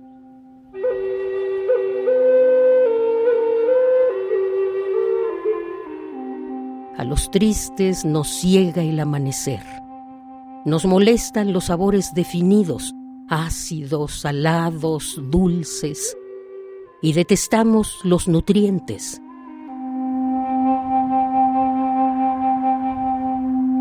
A los tristes nos aprieta el entusiasmo, nos aplasta el compromiso y nos desquicia la fe. A los tristes nos escalda la boca un beso. Nos duelen mucho las palabras suaves y nos enronchan las caricias.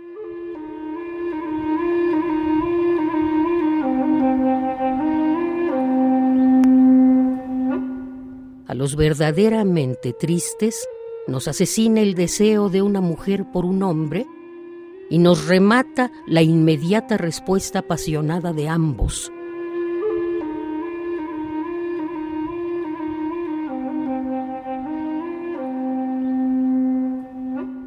A los irremediablemente tristes no nos queda otra cosa que seguir cargando con toda nuestra muerte llenos de vida. Tendencia.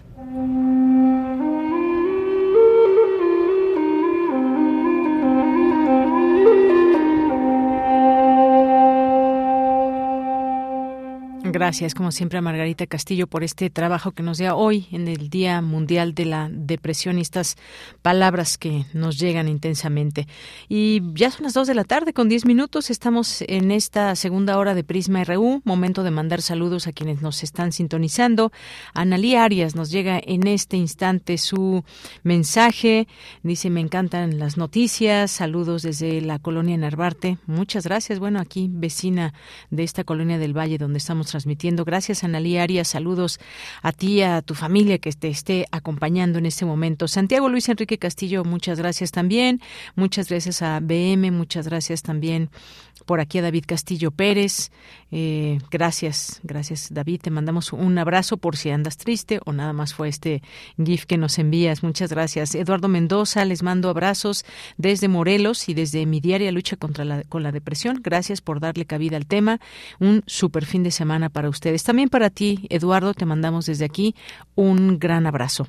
Eh, Jorge Fra, también muchas gracias. Dice pura gente, entre comillas, honorable, ni a quien irle par de estafadores. Ojalá pongan a Moreno a la presidencia, así cerrarían su negocio de fraudes más pronto. Muchas gracias, Jorge. También nos dice, pues sí, como ya está acostumbrado a la corrupción, pues le afecta en su salida. Si su padre viviera, le diría, yo luché contra los esquiroles y tú te convertiste en uno de ellos. Muchas gracias aquí por el comentario. Abel Fernández, muchos saludos también. El Zarco, muchas gracias también a Adrián Espínola. Dice que hoy es el cumpleaños de Monse Magia. Mándenle felicitaciones y abrazos. Claro que sí.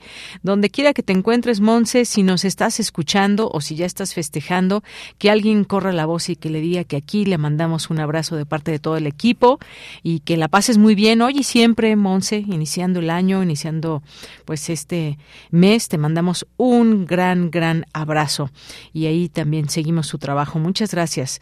Eh, también por aquí, Umayun Gauri, muchas gracias. Saludos. Guerrero también nos manda muchos saludos. Verónica Ortiz Herrera, buenas tardes. Haberle dejado la responsabilidad de la, de la seguridad de la Guardia Nacional solo, solo demuestra que Claudia Sheinbaum no puede con la Ciudad de México. Gracias, Verónica. David Castillo, gracias por cierto, el maestro Morín hace un gran análisis. Gracias, David. Santiago Luis Enrique, Carmen Valencia, buenas tardes. ¿Habrá quien vote por esta alianza PAN y PRD? No son compatibles, ¿no? ¿Verdad? De entrada, pues si vemos los, los ideales o las ideas que ha tenido a lo largo de su historia cada uno de los partidos son agua y aceite, pero aquí solamente están por intereses, por lo que nos dejan ver, y hay un poco de enojo de Jesús Zambrano que pues no le queda de otra, ¿verdad? Eh, por lo que se deja ver. Gracias, Carmen Valencia. Muchas gracias también a Lene del Valle, Abel Fernández. Decíamos un abrazo a todos, nos dice a todos los periodistas que participan en un noticiero que día a día nos pone el tanto. Gracias, Abel. Un abrazo para ti también. Jorge Morán Guzmán nos dice es necesario considerar que el abuso de celulares y tabletas crea adicción. En todas partes lo he notado, además de los, eh, de los asientos de transporte público. Es muy incómodo soportar a los, eh, en los antebrazos la presión de quienes usan sus móviles sin respeto, abriendo los brazos. Gracias, totalmente de acuerdo, Jorge Morán. Esto de la de las eh, celulares y tabletas, una verdadera adicción y entre y más duelen los más pequeños todavía. Gracias. Rosario Durán, como por qué la Guardia Nacional en el metro, demasiado poder, lo que se necesita es mantenimiento al metro, les encanta lavarse las manos y no hacerse responsables de su incapacidad, qué casualidad que, que la jefa de gobierno va con eh, AMLO a pedirle la Guardia Nacional para quedar bien con él. Gracias, Rosario. Eh, Fabián Robledo y Alex Mario Navarrete, también muchos saludos. Gracias aquí por compartirnos este video que nos estás escuchando. Jorge también nos dice un cordial saludo para Deyanir, equipo de Prisma, Radio Internautas. Me uno a la petición de David Castillo por la canción eh, La Escolapia de Chava Flores. Pienso eh, ver buen cine este fin de semana. Igual yo también me uno a ver qué, qué se nos atraviesa en el cine. Gracias, Jorge. Y bueno, si da tiempo, ya saben que los complacemos. Si no, la pasamos para el lunes. Abelina Correa también, muchas gracias. Rosario Durán, Friday 13. Y aquí un gato negro nos pone. Gracias, Rosario. Muchos saludos. David, hola, muy buenas tardes al gran equipo de Prisma RU. Hoy, es viernes de complacencias. ¿Podrían programar una canción del cumpleaños de Escolapia, la que ya habíamos mencionado en este momento? Muchas gracias. Gracias a todas y todas las, eh, todas y todos quienes nos están escuchando. Y nos vamos a la siguiente información. Por cierto, también hace rato que dije que en el metro que el sabotaje del que se habla y demás y que una camioneta, una camioneta particular decía la jornada, pero bueno, ya hay fotos que fue en una camioneta del metro, que de cualquier manera pues se investiga por qué iba en esa camioneta y bueno, otra serie de situaciones que se van dando en este transporte y que pues lo que quiere la gente es seguridad y llegar a su destino bien. Eso es lo que en principio está.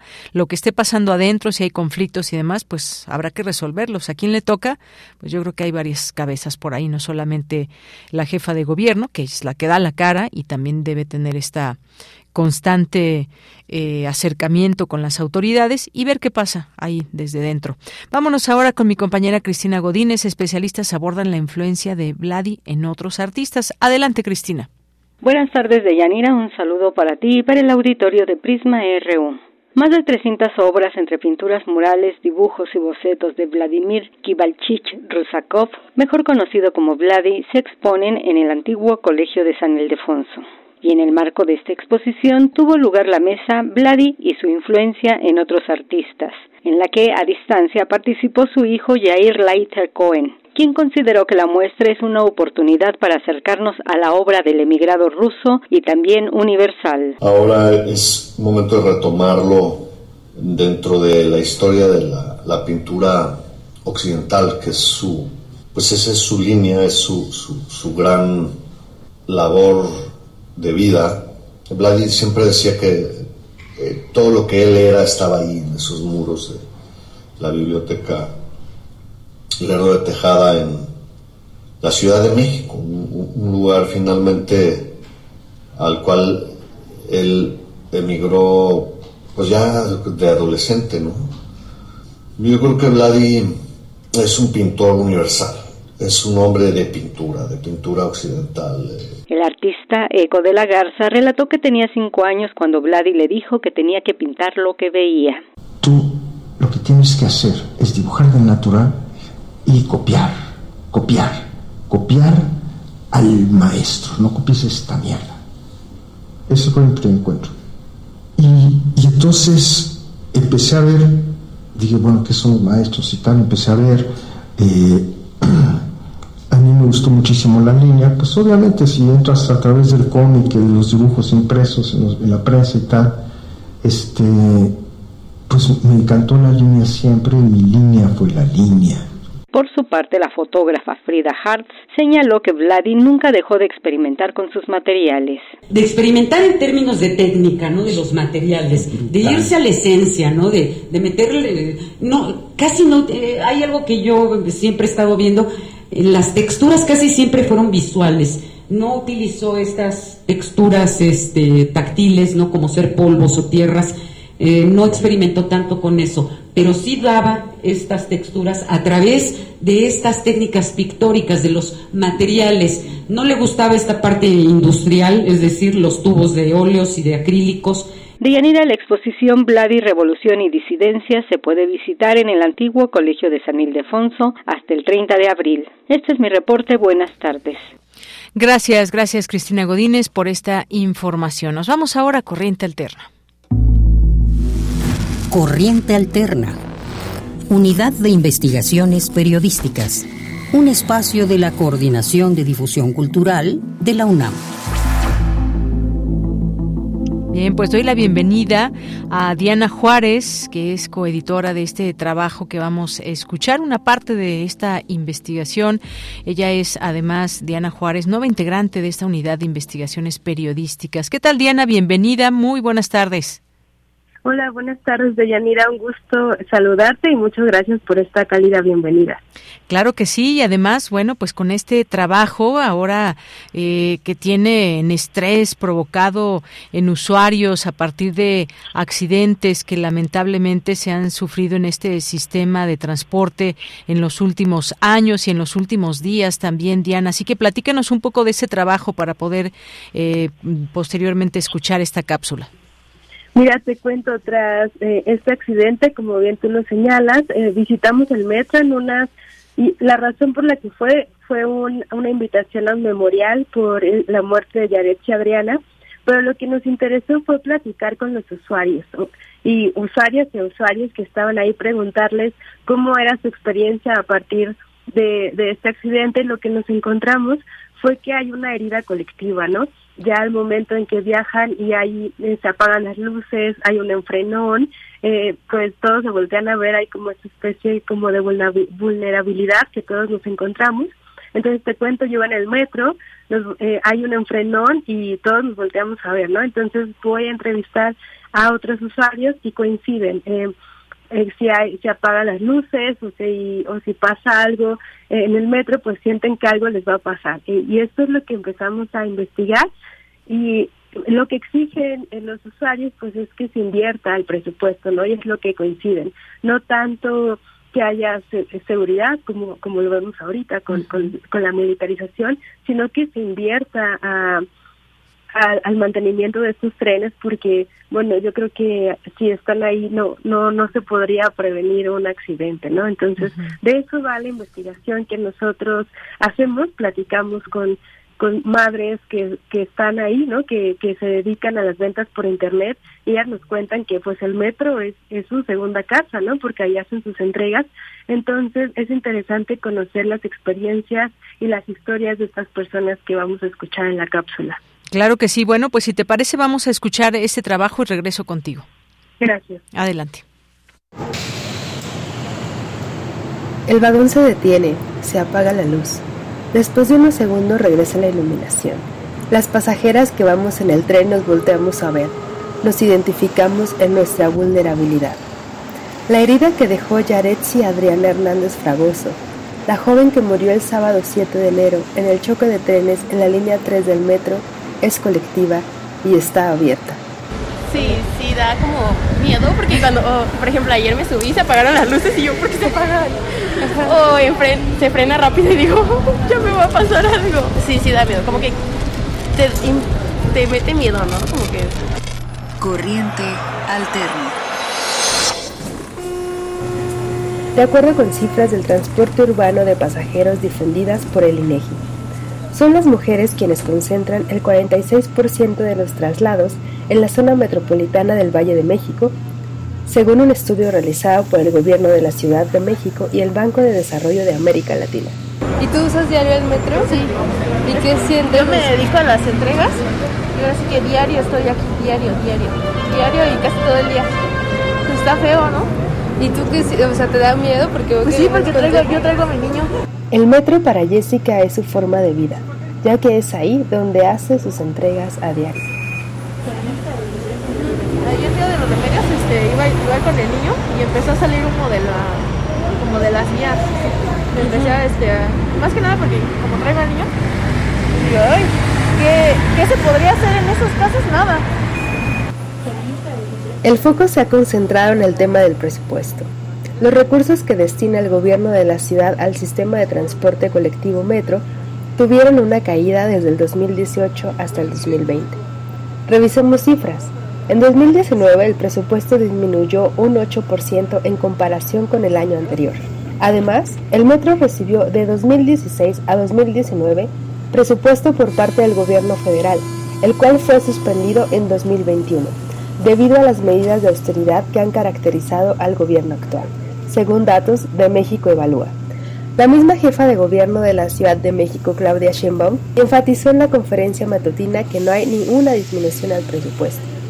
El dinero que se ha recibido del 2020 a agosto del 2022 no tiene datos específicos de cuánto se ejerció para su mantenimiento, ni cuánto se destinó a las reparaciones tras accidentes e incidentes en las 12 líneas, según información que se dio a conocer a través de la Plataforma Nacional de Transparencia. En lo que va del sexenio del gobierno actual, se han registrado cuatro accidentes en el metro. En 2020 hubo un choque de trenes en la estación Tacubaya. En 2021 un incendio en el centro de control del metro. En el mismo año se desplomó un tramo del metro elevado de la línea 12. Y ahora el caso de Yaretsi Adriana Hernández Fragoso. La decisión que tomó la jefa de gobierno Claudia Sheinbaum el 12 de enero fue desplegar a la Guardia Nacional para que esté a cargo de la seguridad del metro. Hay presupuesto, evidentemente se está haciendo todo el diagnóstico, el trabajo con los trabajadores del metro eh, de manera muy importante, para si es necesario más presupuesto otorgarlo, pero aún así, y por seguridad y sobre todo la preocupación de la ciudadanía, de los usuarios del metro, eh, hemos tomado la decisión de pedir este apoyo, solicitar este apoyo de tal manera que a partir de hoy a las 2 de la tarde eh, se instala el apoyo de la Guardia Nacional para la vigilancia del metro. Sin embargo, el sindicato del metro considera que no se necesita vigilancia, sino presupuesto. Fernando Espino, líder del Sindicato de Trabajadores del Sistema Colectivo Metro, dijo en entrevista para un medio. No hay nada anormal, son fallas típicas eh, por la falta de elementos para poder dar un buen mantenimiento y dar seguridad a los usuarios. Tenemos vigilancia de sobra. Regresar segura a casa es una de las consignas que han dicho las mujeres. Y ahora esta consigna se extiende a todos los usuarios del metro, quienes quieren llegar seguros a sus casas. Para mí, por lo menos, es muy complicado que yo creyera en la garantía que me diera el gobierno. O sea, si a un Estado no le preocupa garantizar tu seguridad al momento en el que sales de tu casa, es decir, yo no sé si yo cuando salga de mi casa voy a regresar. La herida que nos dejó Yaretsi Adriana Hernández Fragoso, quien era estudiante de la Facultad de Artes y Diseño de la Universidad Nacional Autónoma de México, es colectiva. Corriente alterna. Pues sí, una, una herida colectiva y nos preguntamos qué pasa, qué está pasando en el metro. Hay algunos datos, este recuento de distintos accidentes que se han dado y sobre todo la voz de quienes eh, mm, se, se transportan en este, en este sistema y que muchas veces pasan mucho tiempo ahí y todas estas voces que ya nos traes en esta cápsula, Diana Juárez. Pues sí, hay la voz también de, de Fernando Espino, líder del sindicato del metro, que dice que son pues fallas típicas cuando falta mantenimiento. Pues dejamos esa pregunta, ¿qué pasa? ¿Qué está pasando en el metro? Por lo pronto ahora hay Guardia Nacional y un tema que aún no está cerrado, Diana Juárez. Así es, Deyanira, y pues los invitamos a leer nuestro texto este fin de semana que vamos a publicar en Corriente Alterna con el recuento de todas estas voces. Claro que sí, pues muchas gracias y ahí leemos este y otros temas en corrientealterna.unam.mx. Por lo pronto, muchas gracias. De nueva cuenta, bienvenida. Ya te estaremos escuchando eventualmente en este espacio, Diana Juárez. Muchas gracias, bonita tarde. Hasta luego, muy buenas tardes. Diana Juárez, nueva integrante de la Unidad de Investigaciones Periodísticas en Corriente Alterna. Continuamos. Queremos escuchar tu voz. Síguenos en nuestras redes sociales. En Facebook como Prisma RU y en Twitter como arroba PrismaRU. Bien, les queremos ahora hablar de una convocatoria, una convocatoria Voz Viva para ilustrar portadas de esta colección Voz Viva de la UNAM. Y desde la Coordinación de Difusión Cultural de la Universidad Nacional Autónoma de México, a través de la Secretaría de Extensión y Proyectos Digitales, hay esta convocatoria. Hoy nos acompaña Sonia Ramírez, quien es encargada de esta colección Voz Viva en Cultura UNAM. ¿Qué tal, Sonia? Bienvenida, muy buenas tardes. Hola, muy buenas tardes, Yanire, y a todas las personas que nos están escuchando. Gracias, Sonia. Pues cuéntanos sobre esta convocatoria, de qué trata. Todavía hay tiempo si alguien se interesa, porque la nueva fecha de cierre es hasta el 30 de enero. Cuéntanos, por favor. Claro que sí, mira, la nueva fecha es el 30 de enero, todavía hay tiempo. Eh, si ustedes eh, quieren participar ilustrando alguna de estas portadas o conocen a alguien que sea este súper aplicado en esta parte de la ilustración, pueden compartirle esta convocatoria. Esta es la segunda eh, convocatoria, como bien lo, lo, lo, menciona, y la hicimos con la finalidad de promover el diálogo intergeneracional e interdisciplinario entre las artes visuales y la creación literaria. Las tres portadas que se van a ilustrar o a las que estamos convocando para ilustrar eh, son eh, de, de Luisa Josefina Hernández, quien leyó en su propia voz un fragmento de su novela Como los gorriones. Eh, la otra portada es del poeta Javier Sicilia, que incluye una selección de sus poemas y fragmentos de su obra narrativa El Bautista y El Deshabitado. Y, el último, eh, eh, la última autora que, que, está convocando a que ilustren su título de voz viva es de la maestra Cristina Rivera Garza, quien leyó un fragmento de su novela El, el, Invencible Verano de Liliana. Está, está toda la información en nuestras páginas vozviva.unam.mx. También, pues, cualquier duda que tengan pueden escribirnos al correo de vozviva.unam.mx. En nuestras redes sociales, Facebook, Instagram y eh, Twitter, también está ahí toda la información disponible para que ustedes puedan checar las características de, las que están las características técnicas en las que se están pidiendo estas ilustraciones. Y pues bueno los, los invitamos a, participar. Los premios que se estarán dando en esta ocasión consta de cinco mil pesos por cada ilustración ganadora.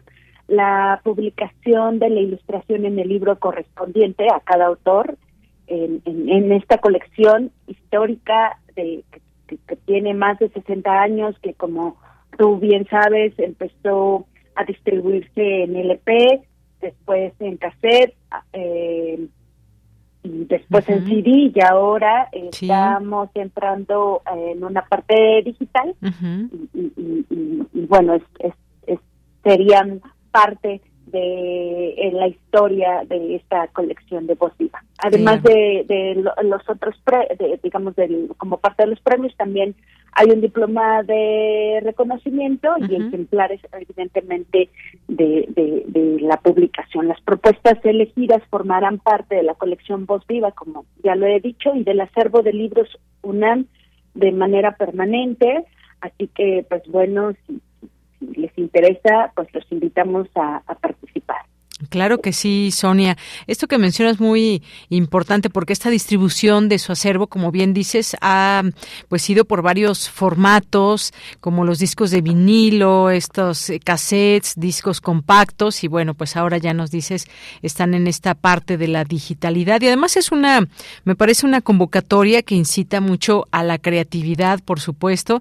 Si quieren conocer las bases, pues métanse ahí a culturaendirecto.unam.mx, ahí están pues todos los detalles de esta convocatoria, la edad y quiénes pueden participar, quiénes no y todos los detalles que siempre se eh, se pueden leer en una convocatoria para que todavía pues puedan inscribir sus trabajos. Se cierra el 30 de enero esta convocatoria y bueno, pues ya nos hablabas de qué es lo que van o cómo eh, empiecen a generar desde una vez estas ideas con estos eh, textos que ya de los cuales nos hablas de Luisa Josefina Hernández, de Javier Sicilia y de Cristina Rivera Garza. ¿Algo más que nos quieras comentar, Sonia? Bueno, pues nada más este retomar la, la, la invitación. Este, pueden consultar todo en vozviva.unam.mx y pues estaremos recibiendo muy entusiasmados sus propuestas artísticas. Muy bien, pues Sonia Ramírez, muchísimas gracias por estar aquí en Prisma RU de Radio UNAM, hacernos esta cordial invitación. La dejamos ahí también para nuestro público y en nuestras redes sociales para que se animen y puedan participar en eh, Voz Viva de Cultura UNAM en esta colección a través de esta convocatoria. Muchas gracias, Sonia. Gracias a ustedes, hasta luego, que estén muy bien. Igualmente, hasta luego, Sonia Ramírez, encargada de la colección Voz Viva en Cultura UNAM. Continuamos y nos vamos ahora a la información internacional a través de Radio Francia. Relatamos al mundo. Relatamos al mundo.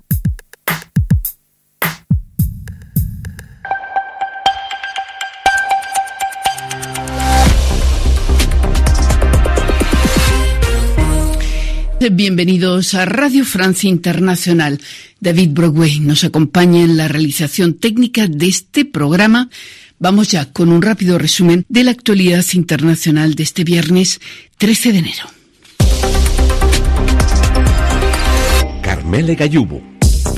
Noche de intensos combates en Soledar, pequeña localidad del este de Ucrania, símbolo del pulso más duro entre las fuerzas rusas y ucranianas.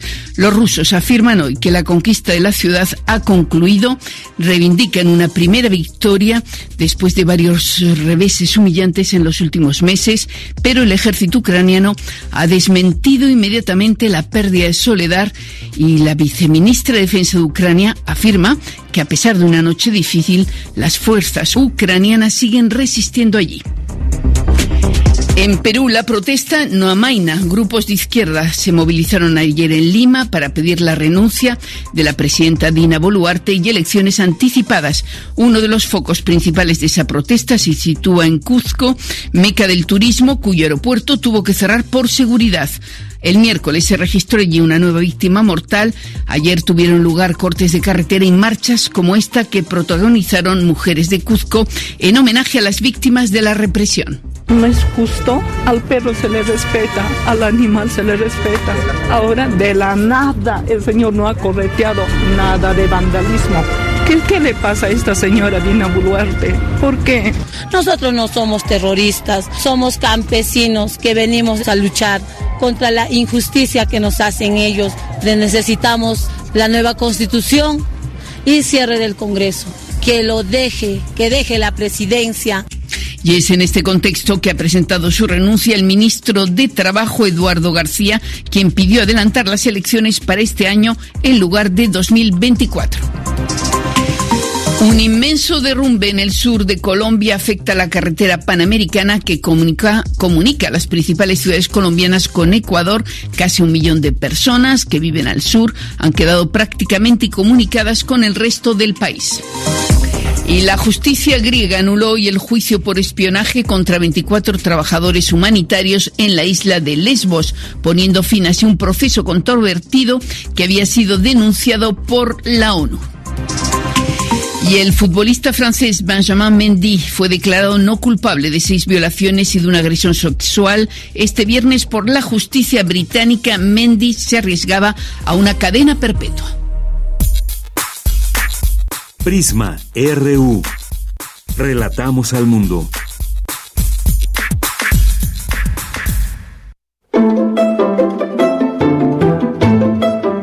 El refractario RU con Javier Contreras.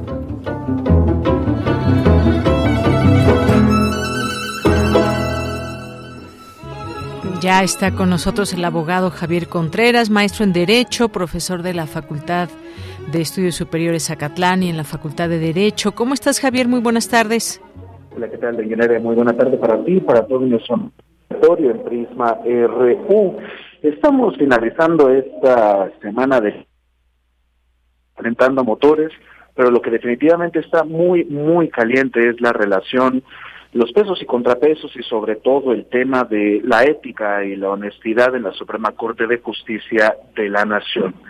Este es un asunto al cual pareciera que ya se le ha dedicado muchísimo tiempo. Eh, Javier, estamos teniendo un poquito de problemas. De repente se va la comunicación, te dejamos de oír algunos segundos. A ver si vamos a retomar la comunicación contigo para escucharte perfectamente. Y este tema, que además tú como abogado sabes la importancia, bueno, todos yo creo, no solamente los abogados, de pues todo este tema de de quienes están aptos para ejercer como tal la profesión. ¿Te imaginas un médico cualquier profesión que no tenga todos sus, eh, sus elementos para llevar a cabo eh, esa acción? Y bueno, pues me estoy refiriendo a este tema del el plagio de la tesis de Yasmín Esquivel. Efectivamente, querida Deyanira, se trata de algo especialmente delicado y que no deberíamos dejar pasar bajo ninguna circunstancia. La universidad, en pluma de su rector, salió a comunicar en forma pertinente respecto de la existencia de este lamentable plagio. Y hay que decirlo con todas sus letras y claridad me parece una actitud miserable y vergonzosa la de la persona que despacha en la Suprema Corte de Justicia en calidad de ministra, que a estas alturas del partido no haya presentado su renuncia por dignidad, por ética y dando la cara al pueblo de México. Este es un asunto especialmente grave, porque no se trata únicamente de una persona que plagió, que en principio eso ya es lo suficientemente grave. Se trata de una persona que tenía la aspiración, en su momento podría parecer legítima, de dirigir a el máximo tribunal de este país. Y ojo, no se trata únicamente de encabezar un órgano colegiado como lo es la Suprema Corte de Justicia. Era competir para convertirse en la titular de un poder federal. Este es un asunto muy grave. Imagínense la clase de persona que estaba a punto de ocupar la principal magistratura del Poder Judicial, en este caso el principal ministerio, es la ministra presidenta. Hoy encabeza a alguien más y estas aspiraciones no solamente quedaron hechas añicos, sino que también se reveló el engaño y ahora estamos en presencia de una persona que ni merece el título de licenciatura, en consecuencia el resto de sus grados, y que tampoco debe estar despachando en el máximo tribunal de nuestro país. Esto queda todavía con bastante historia pendiente. En principio, exigir la renuncia de esa persona como pueblo de México.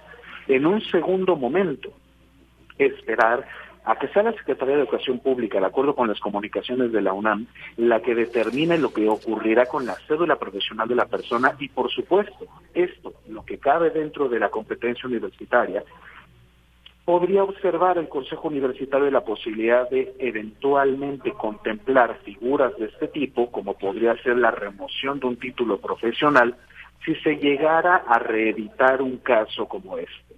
El abogado general ha mencionado que no se puede retirar el título, toda vez que no existió un criterio semejante ni habíamos tenido un caso eh, equiparable con anterioridad.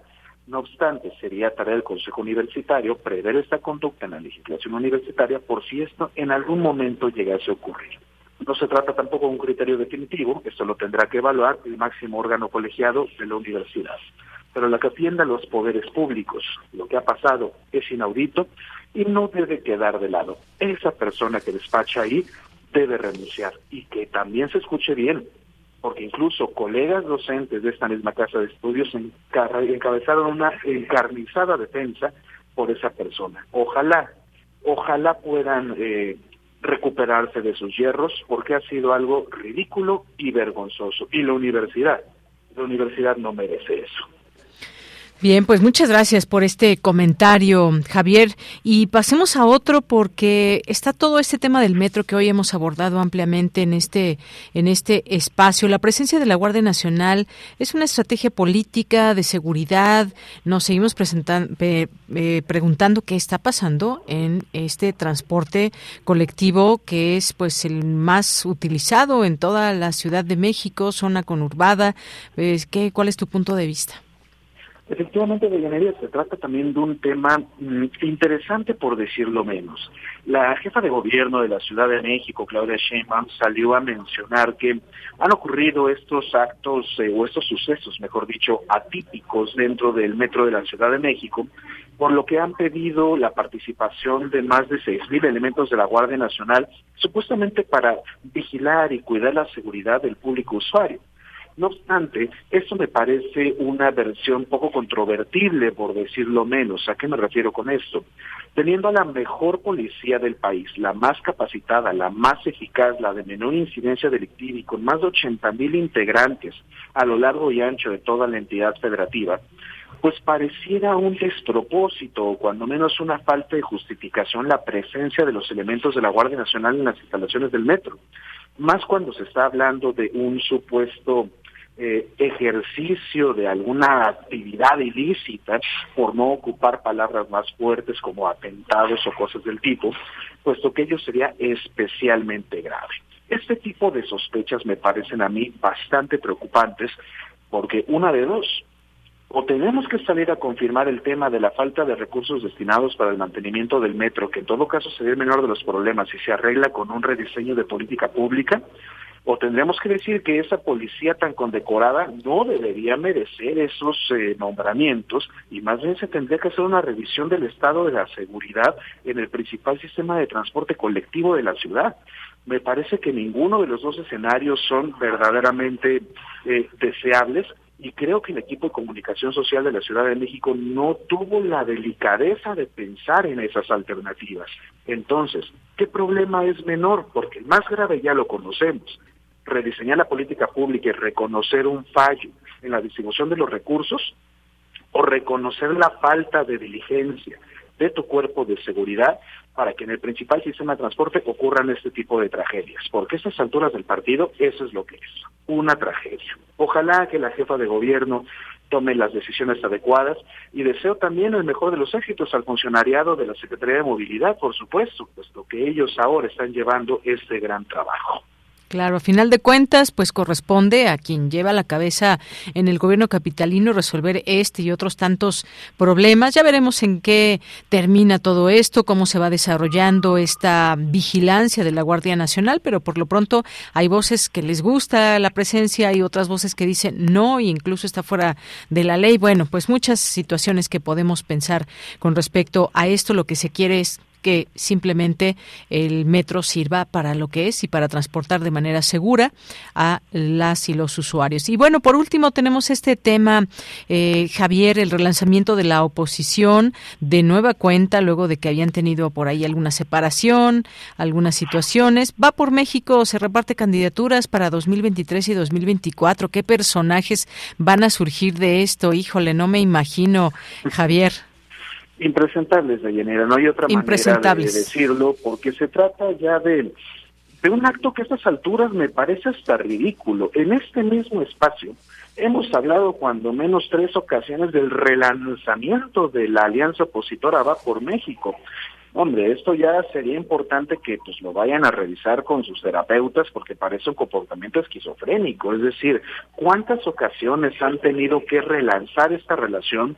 ¿Cuántas ocasiones ha tenido que renegociar la oposición para poder mantener de manera adecuada esta eh, alianza política y claro, es entendible que existan intereses perfectamente legítimos en las diferentes fuerzas políticas que integran esta coalición opositora, sobre todo porque los tres tienen agendas políticas distintas e idearios completamente diferentes los unos de los otros, pensando particularmente en el PAN y en el PRD, donde estos últimos tienen la peor parte del show cuando vemos que no fueron contemplados ni para las candidaturas de Estado de México, ni la de Presidencia o de la Ciudad de México, y que pareciera que poco a poco están siendo relegados en la agenda legislativa que están diciendo defender.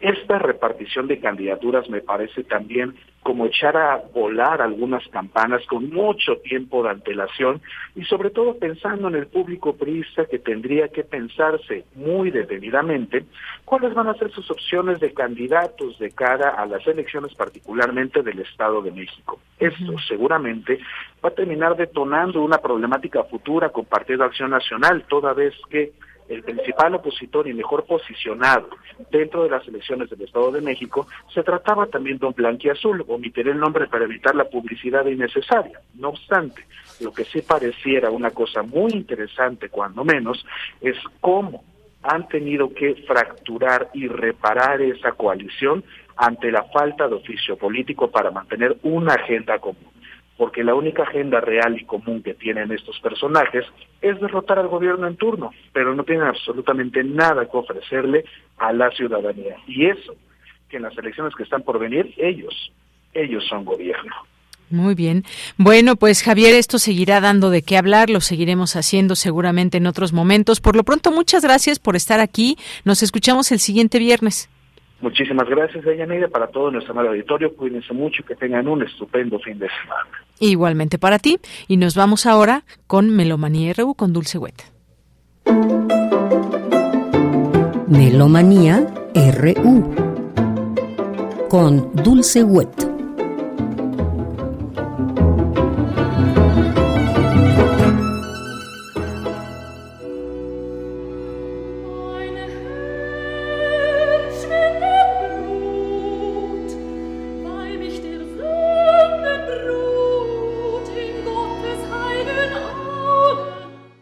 Buenas tardes, muy buen provecho, muy buen viaje. Francisco Ramírez y Dulce Wet, les damos la más cordial bienvenida a Melomanía hoy viernes 13 de enero del 2023, que tenemos cuatro efemérides de nacimiento, que tendremos también la invitación de Silvain Sansón, director titular de la UFUNAM, a los programas 1 y 2, empezando este fin de semana, y que también recordaremos, un día como mañana, una efeméride de fallecimiento.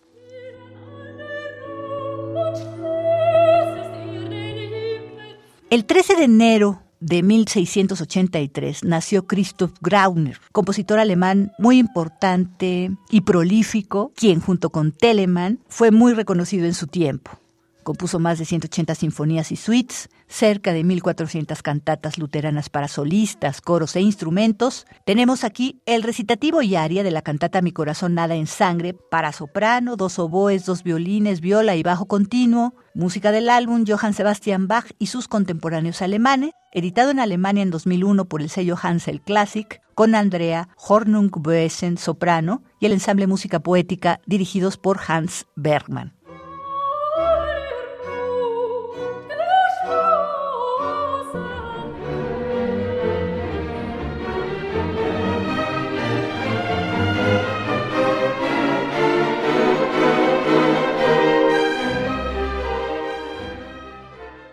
Un día como mañana, 14 de enero, pero de 1943 hace 80 años, nació el compositor y director letón Maris Jansson, quien en 1992 fue nombrado director principal de las Orquestas Filarmónica de Londres y de la Sinfónica de Londres. Luego estuvo con la Orquesta Sinfónica de Pittsburgh desde 1997 y hasta el 2004 director de la Orquesta Sinfónica de la Radio de Baviera del 2003 hasta el 2018.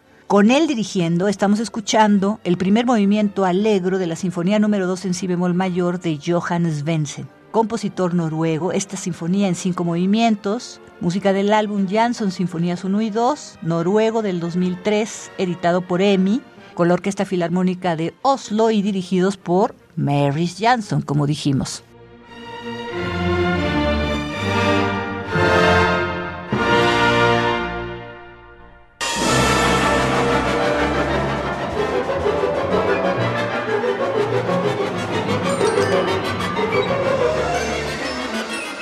También tenemos 85 años de Paavo Heininen, compositor finlandés, nacido el 13 de enero de 1938, fallecido el 18 de enero apenas hace un año del 2022.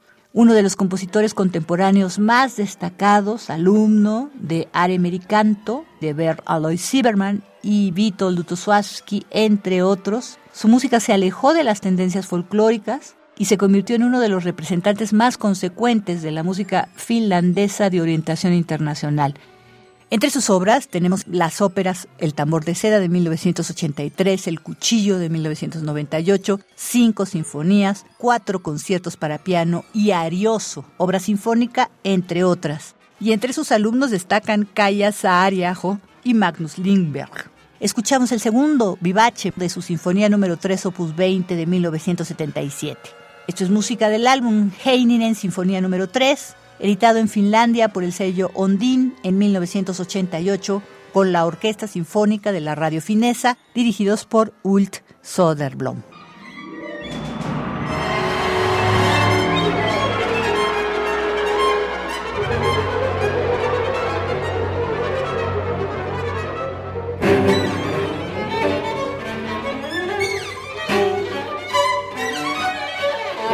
Por último, el cumpleaños. Felices de festejar 80 años de Brian Fernihu. El próximo lunes 16 de enero nace en Coventry, Inglaterra. Es actualmente catedrático de composición y teoría musical de la Universidad de Stanford.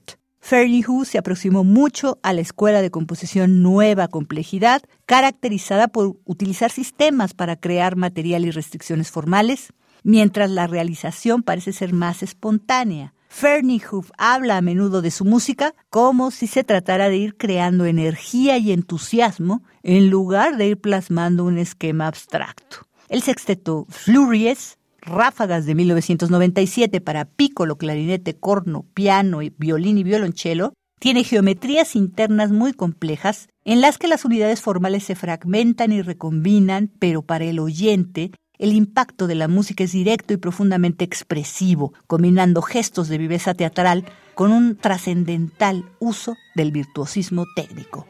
Ráfagas para pícolo, clarinete, corno, piano, violín y violonchelo, música del álbum Días de Música de Cámara Nueva en Alemania. Son dos discos compactos del Festival 2001, producido por la BDR en Alemania con el ensamble Research.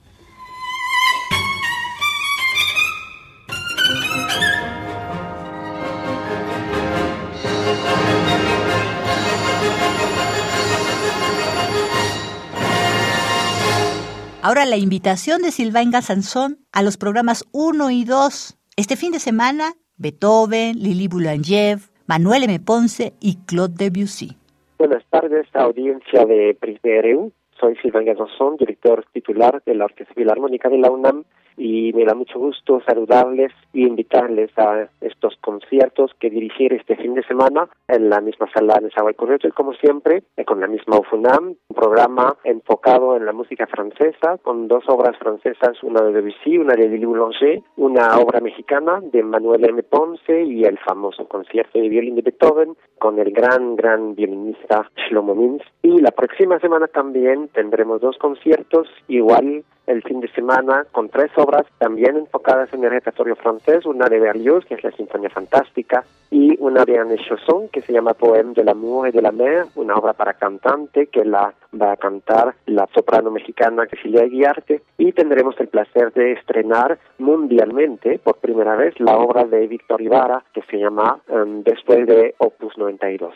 Es un programa pensado para disfrutarlo para todos. O sea que uno que quiere escuchar Beethoven va a escuchar Beethoven, uno que quiere escuchar música nueva lo va a escuchar también y uno que quiere escuchar música francesa del siglo XX también lo va a escuchar. Así que es una mezcla de varias cosas, varias músicas, de varios tipos de música. Por eso es muy interesante porque todo el público puede disfrutar el placer de escuchar música. Les veo a todas y a todos, audiencia de U, este fin de semana, dos conciertos, 14 y 15 en la sala Nezahualcóyotl Hotel y también la próxima semana, 21, 22 de enero con la UFUNAM y con dos grandes solistas, Shlomo Mintz en el violín y Cecilia Guiarte como soprano. Hasta luego.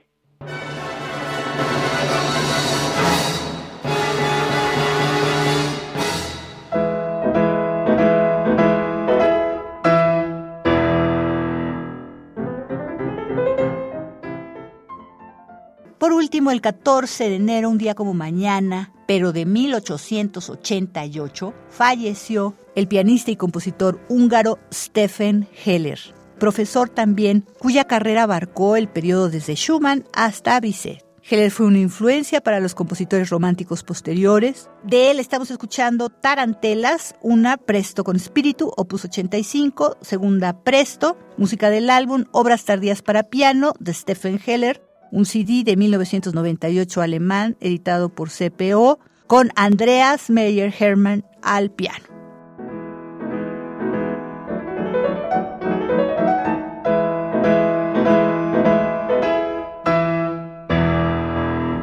Y hasta aquí Melomanía de hoy, viernes 13 de enero del 2023. Muchísimas gracias por vuestra atención y sintonía. Francisco Ramírez y Dulce Wet les deseamos un largo, provechoso, divertido y luminoso fin de semana. Nos escuchamos muy pronto. Hasta la próxima.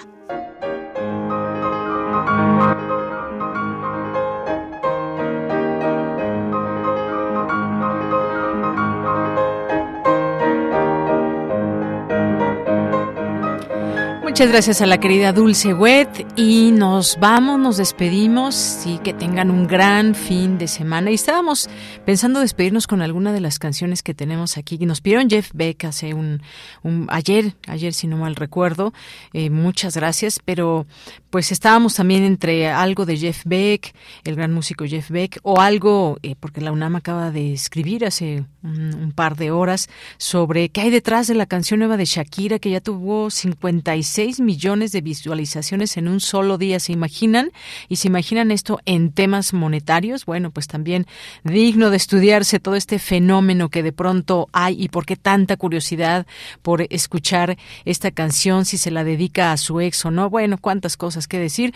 Pero finalmente, pues ganó eh, David Castillo Pérez y el cumpleaños de Escolapia de Chava Flores. Y con esa nos vamos a despedir y ya los dejo con esto. Gracias, buenas tardes soy de Yanira Morán. Nos vemos el lunes. Gracias a todo el equipo. Muchas gracias. Buenas tardes y buen provecho. Y los niños siguen creciendo, los nuestros y los ajenos. Y cuando llega el cumpleaños de uno de los nuestros, la casa se llena de ajenos. Y yo compadezco a las pobres señoras, al otro día ya no saben qué hacer, pero el día del cumpleaños del niño se vuelven locas. Qué barbaridad. Espero que eso no nada más me haya pasado a mí, también a ustedes. También tienen hijos, ¿no? Entonces, justo que les suceda, ¿por qué nada más a mí? Lo que les voy a relatar ahora es el cumpleaños de una niña, Escolapia, Escolapia Torres Osorio.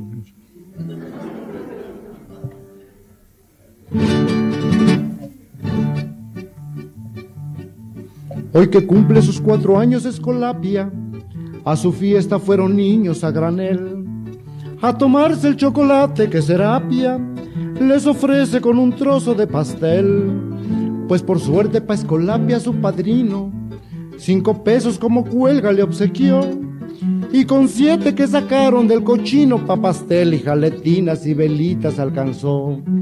Unos tipos se colaron por el vino y Serapia, que no es tonta, luego, luego los corrió. Mala suerte de Tiburcio y de Torcuato, los hijitos de la viuda de Don Juan, no vinieron porque no tienen zapatos y ya están muy ofendidos los que traen.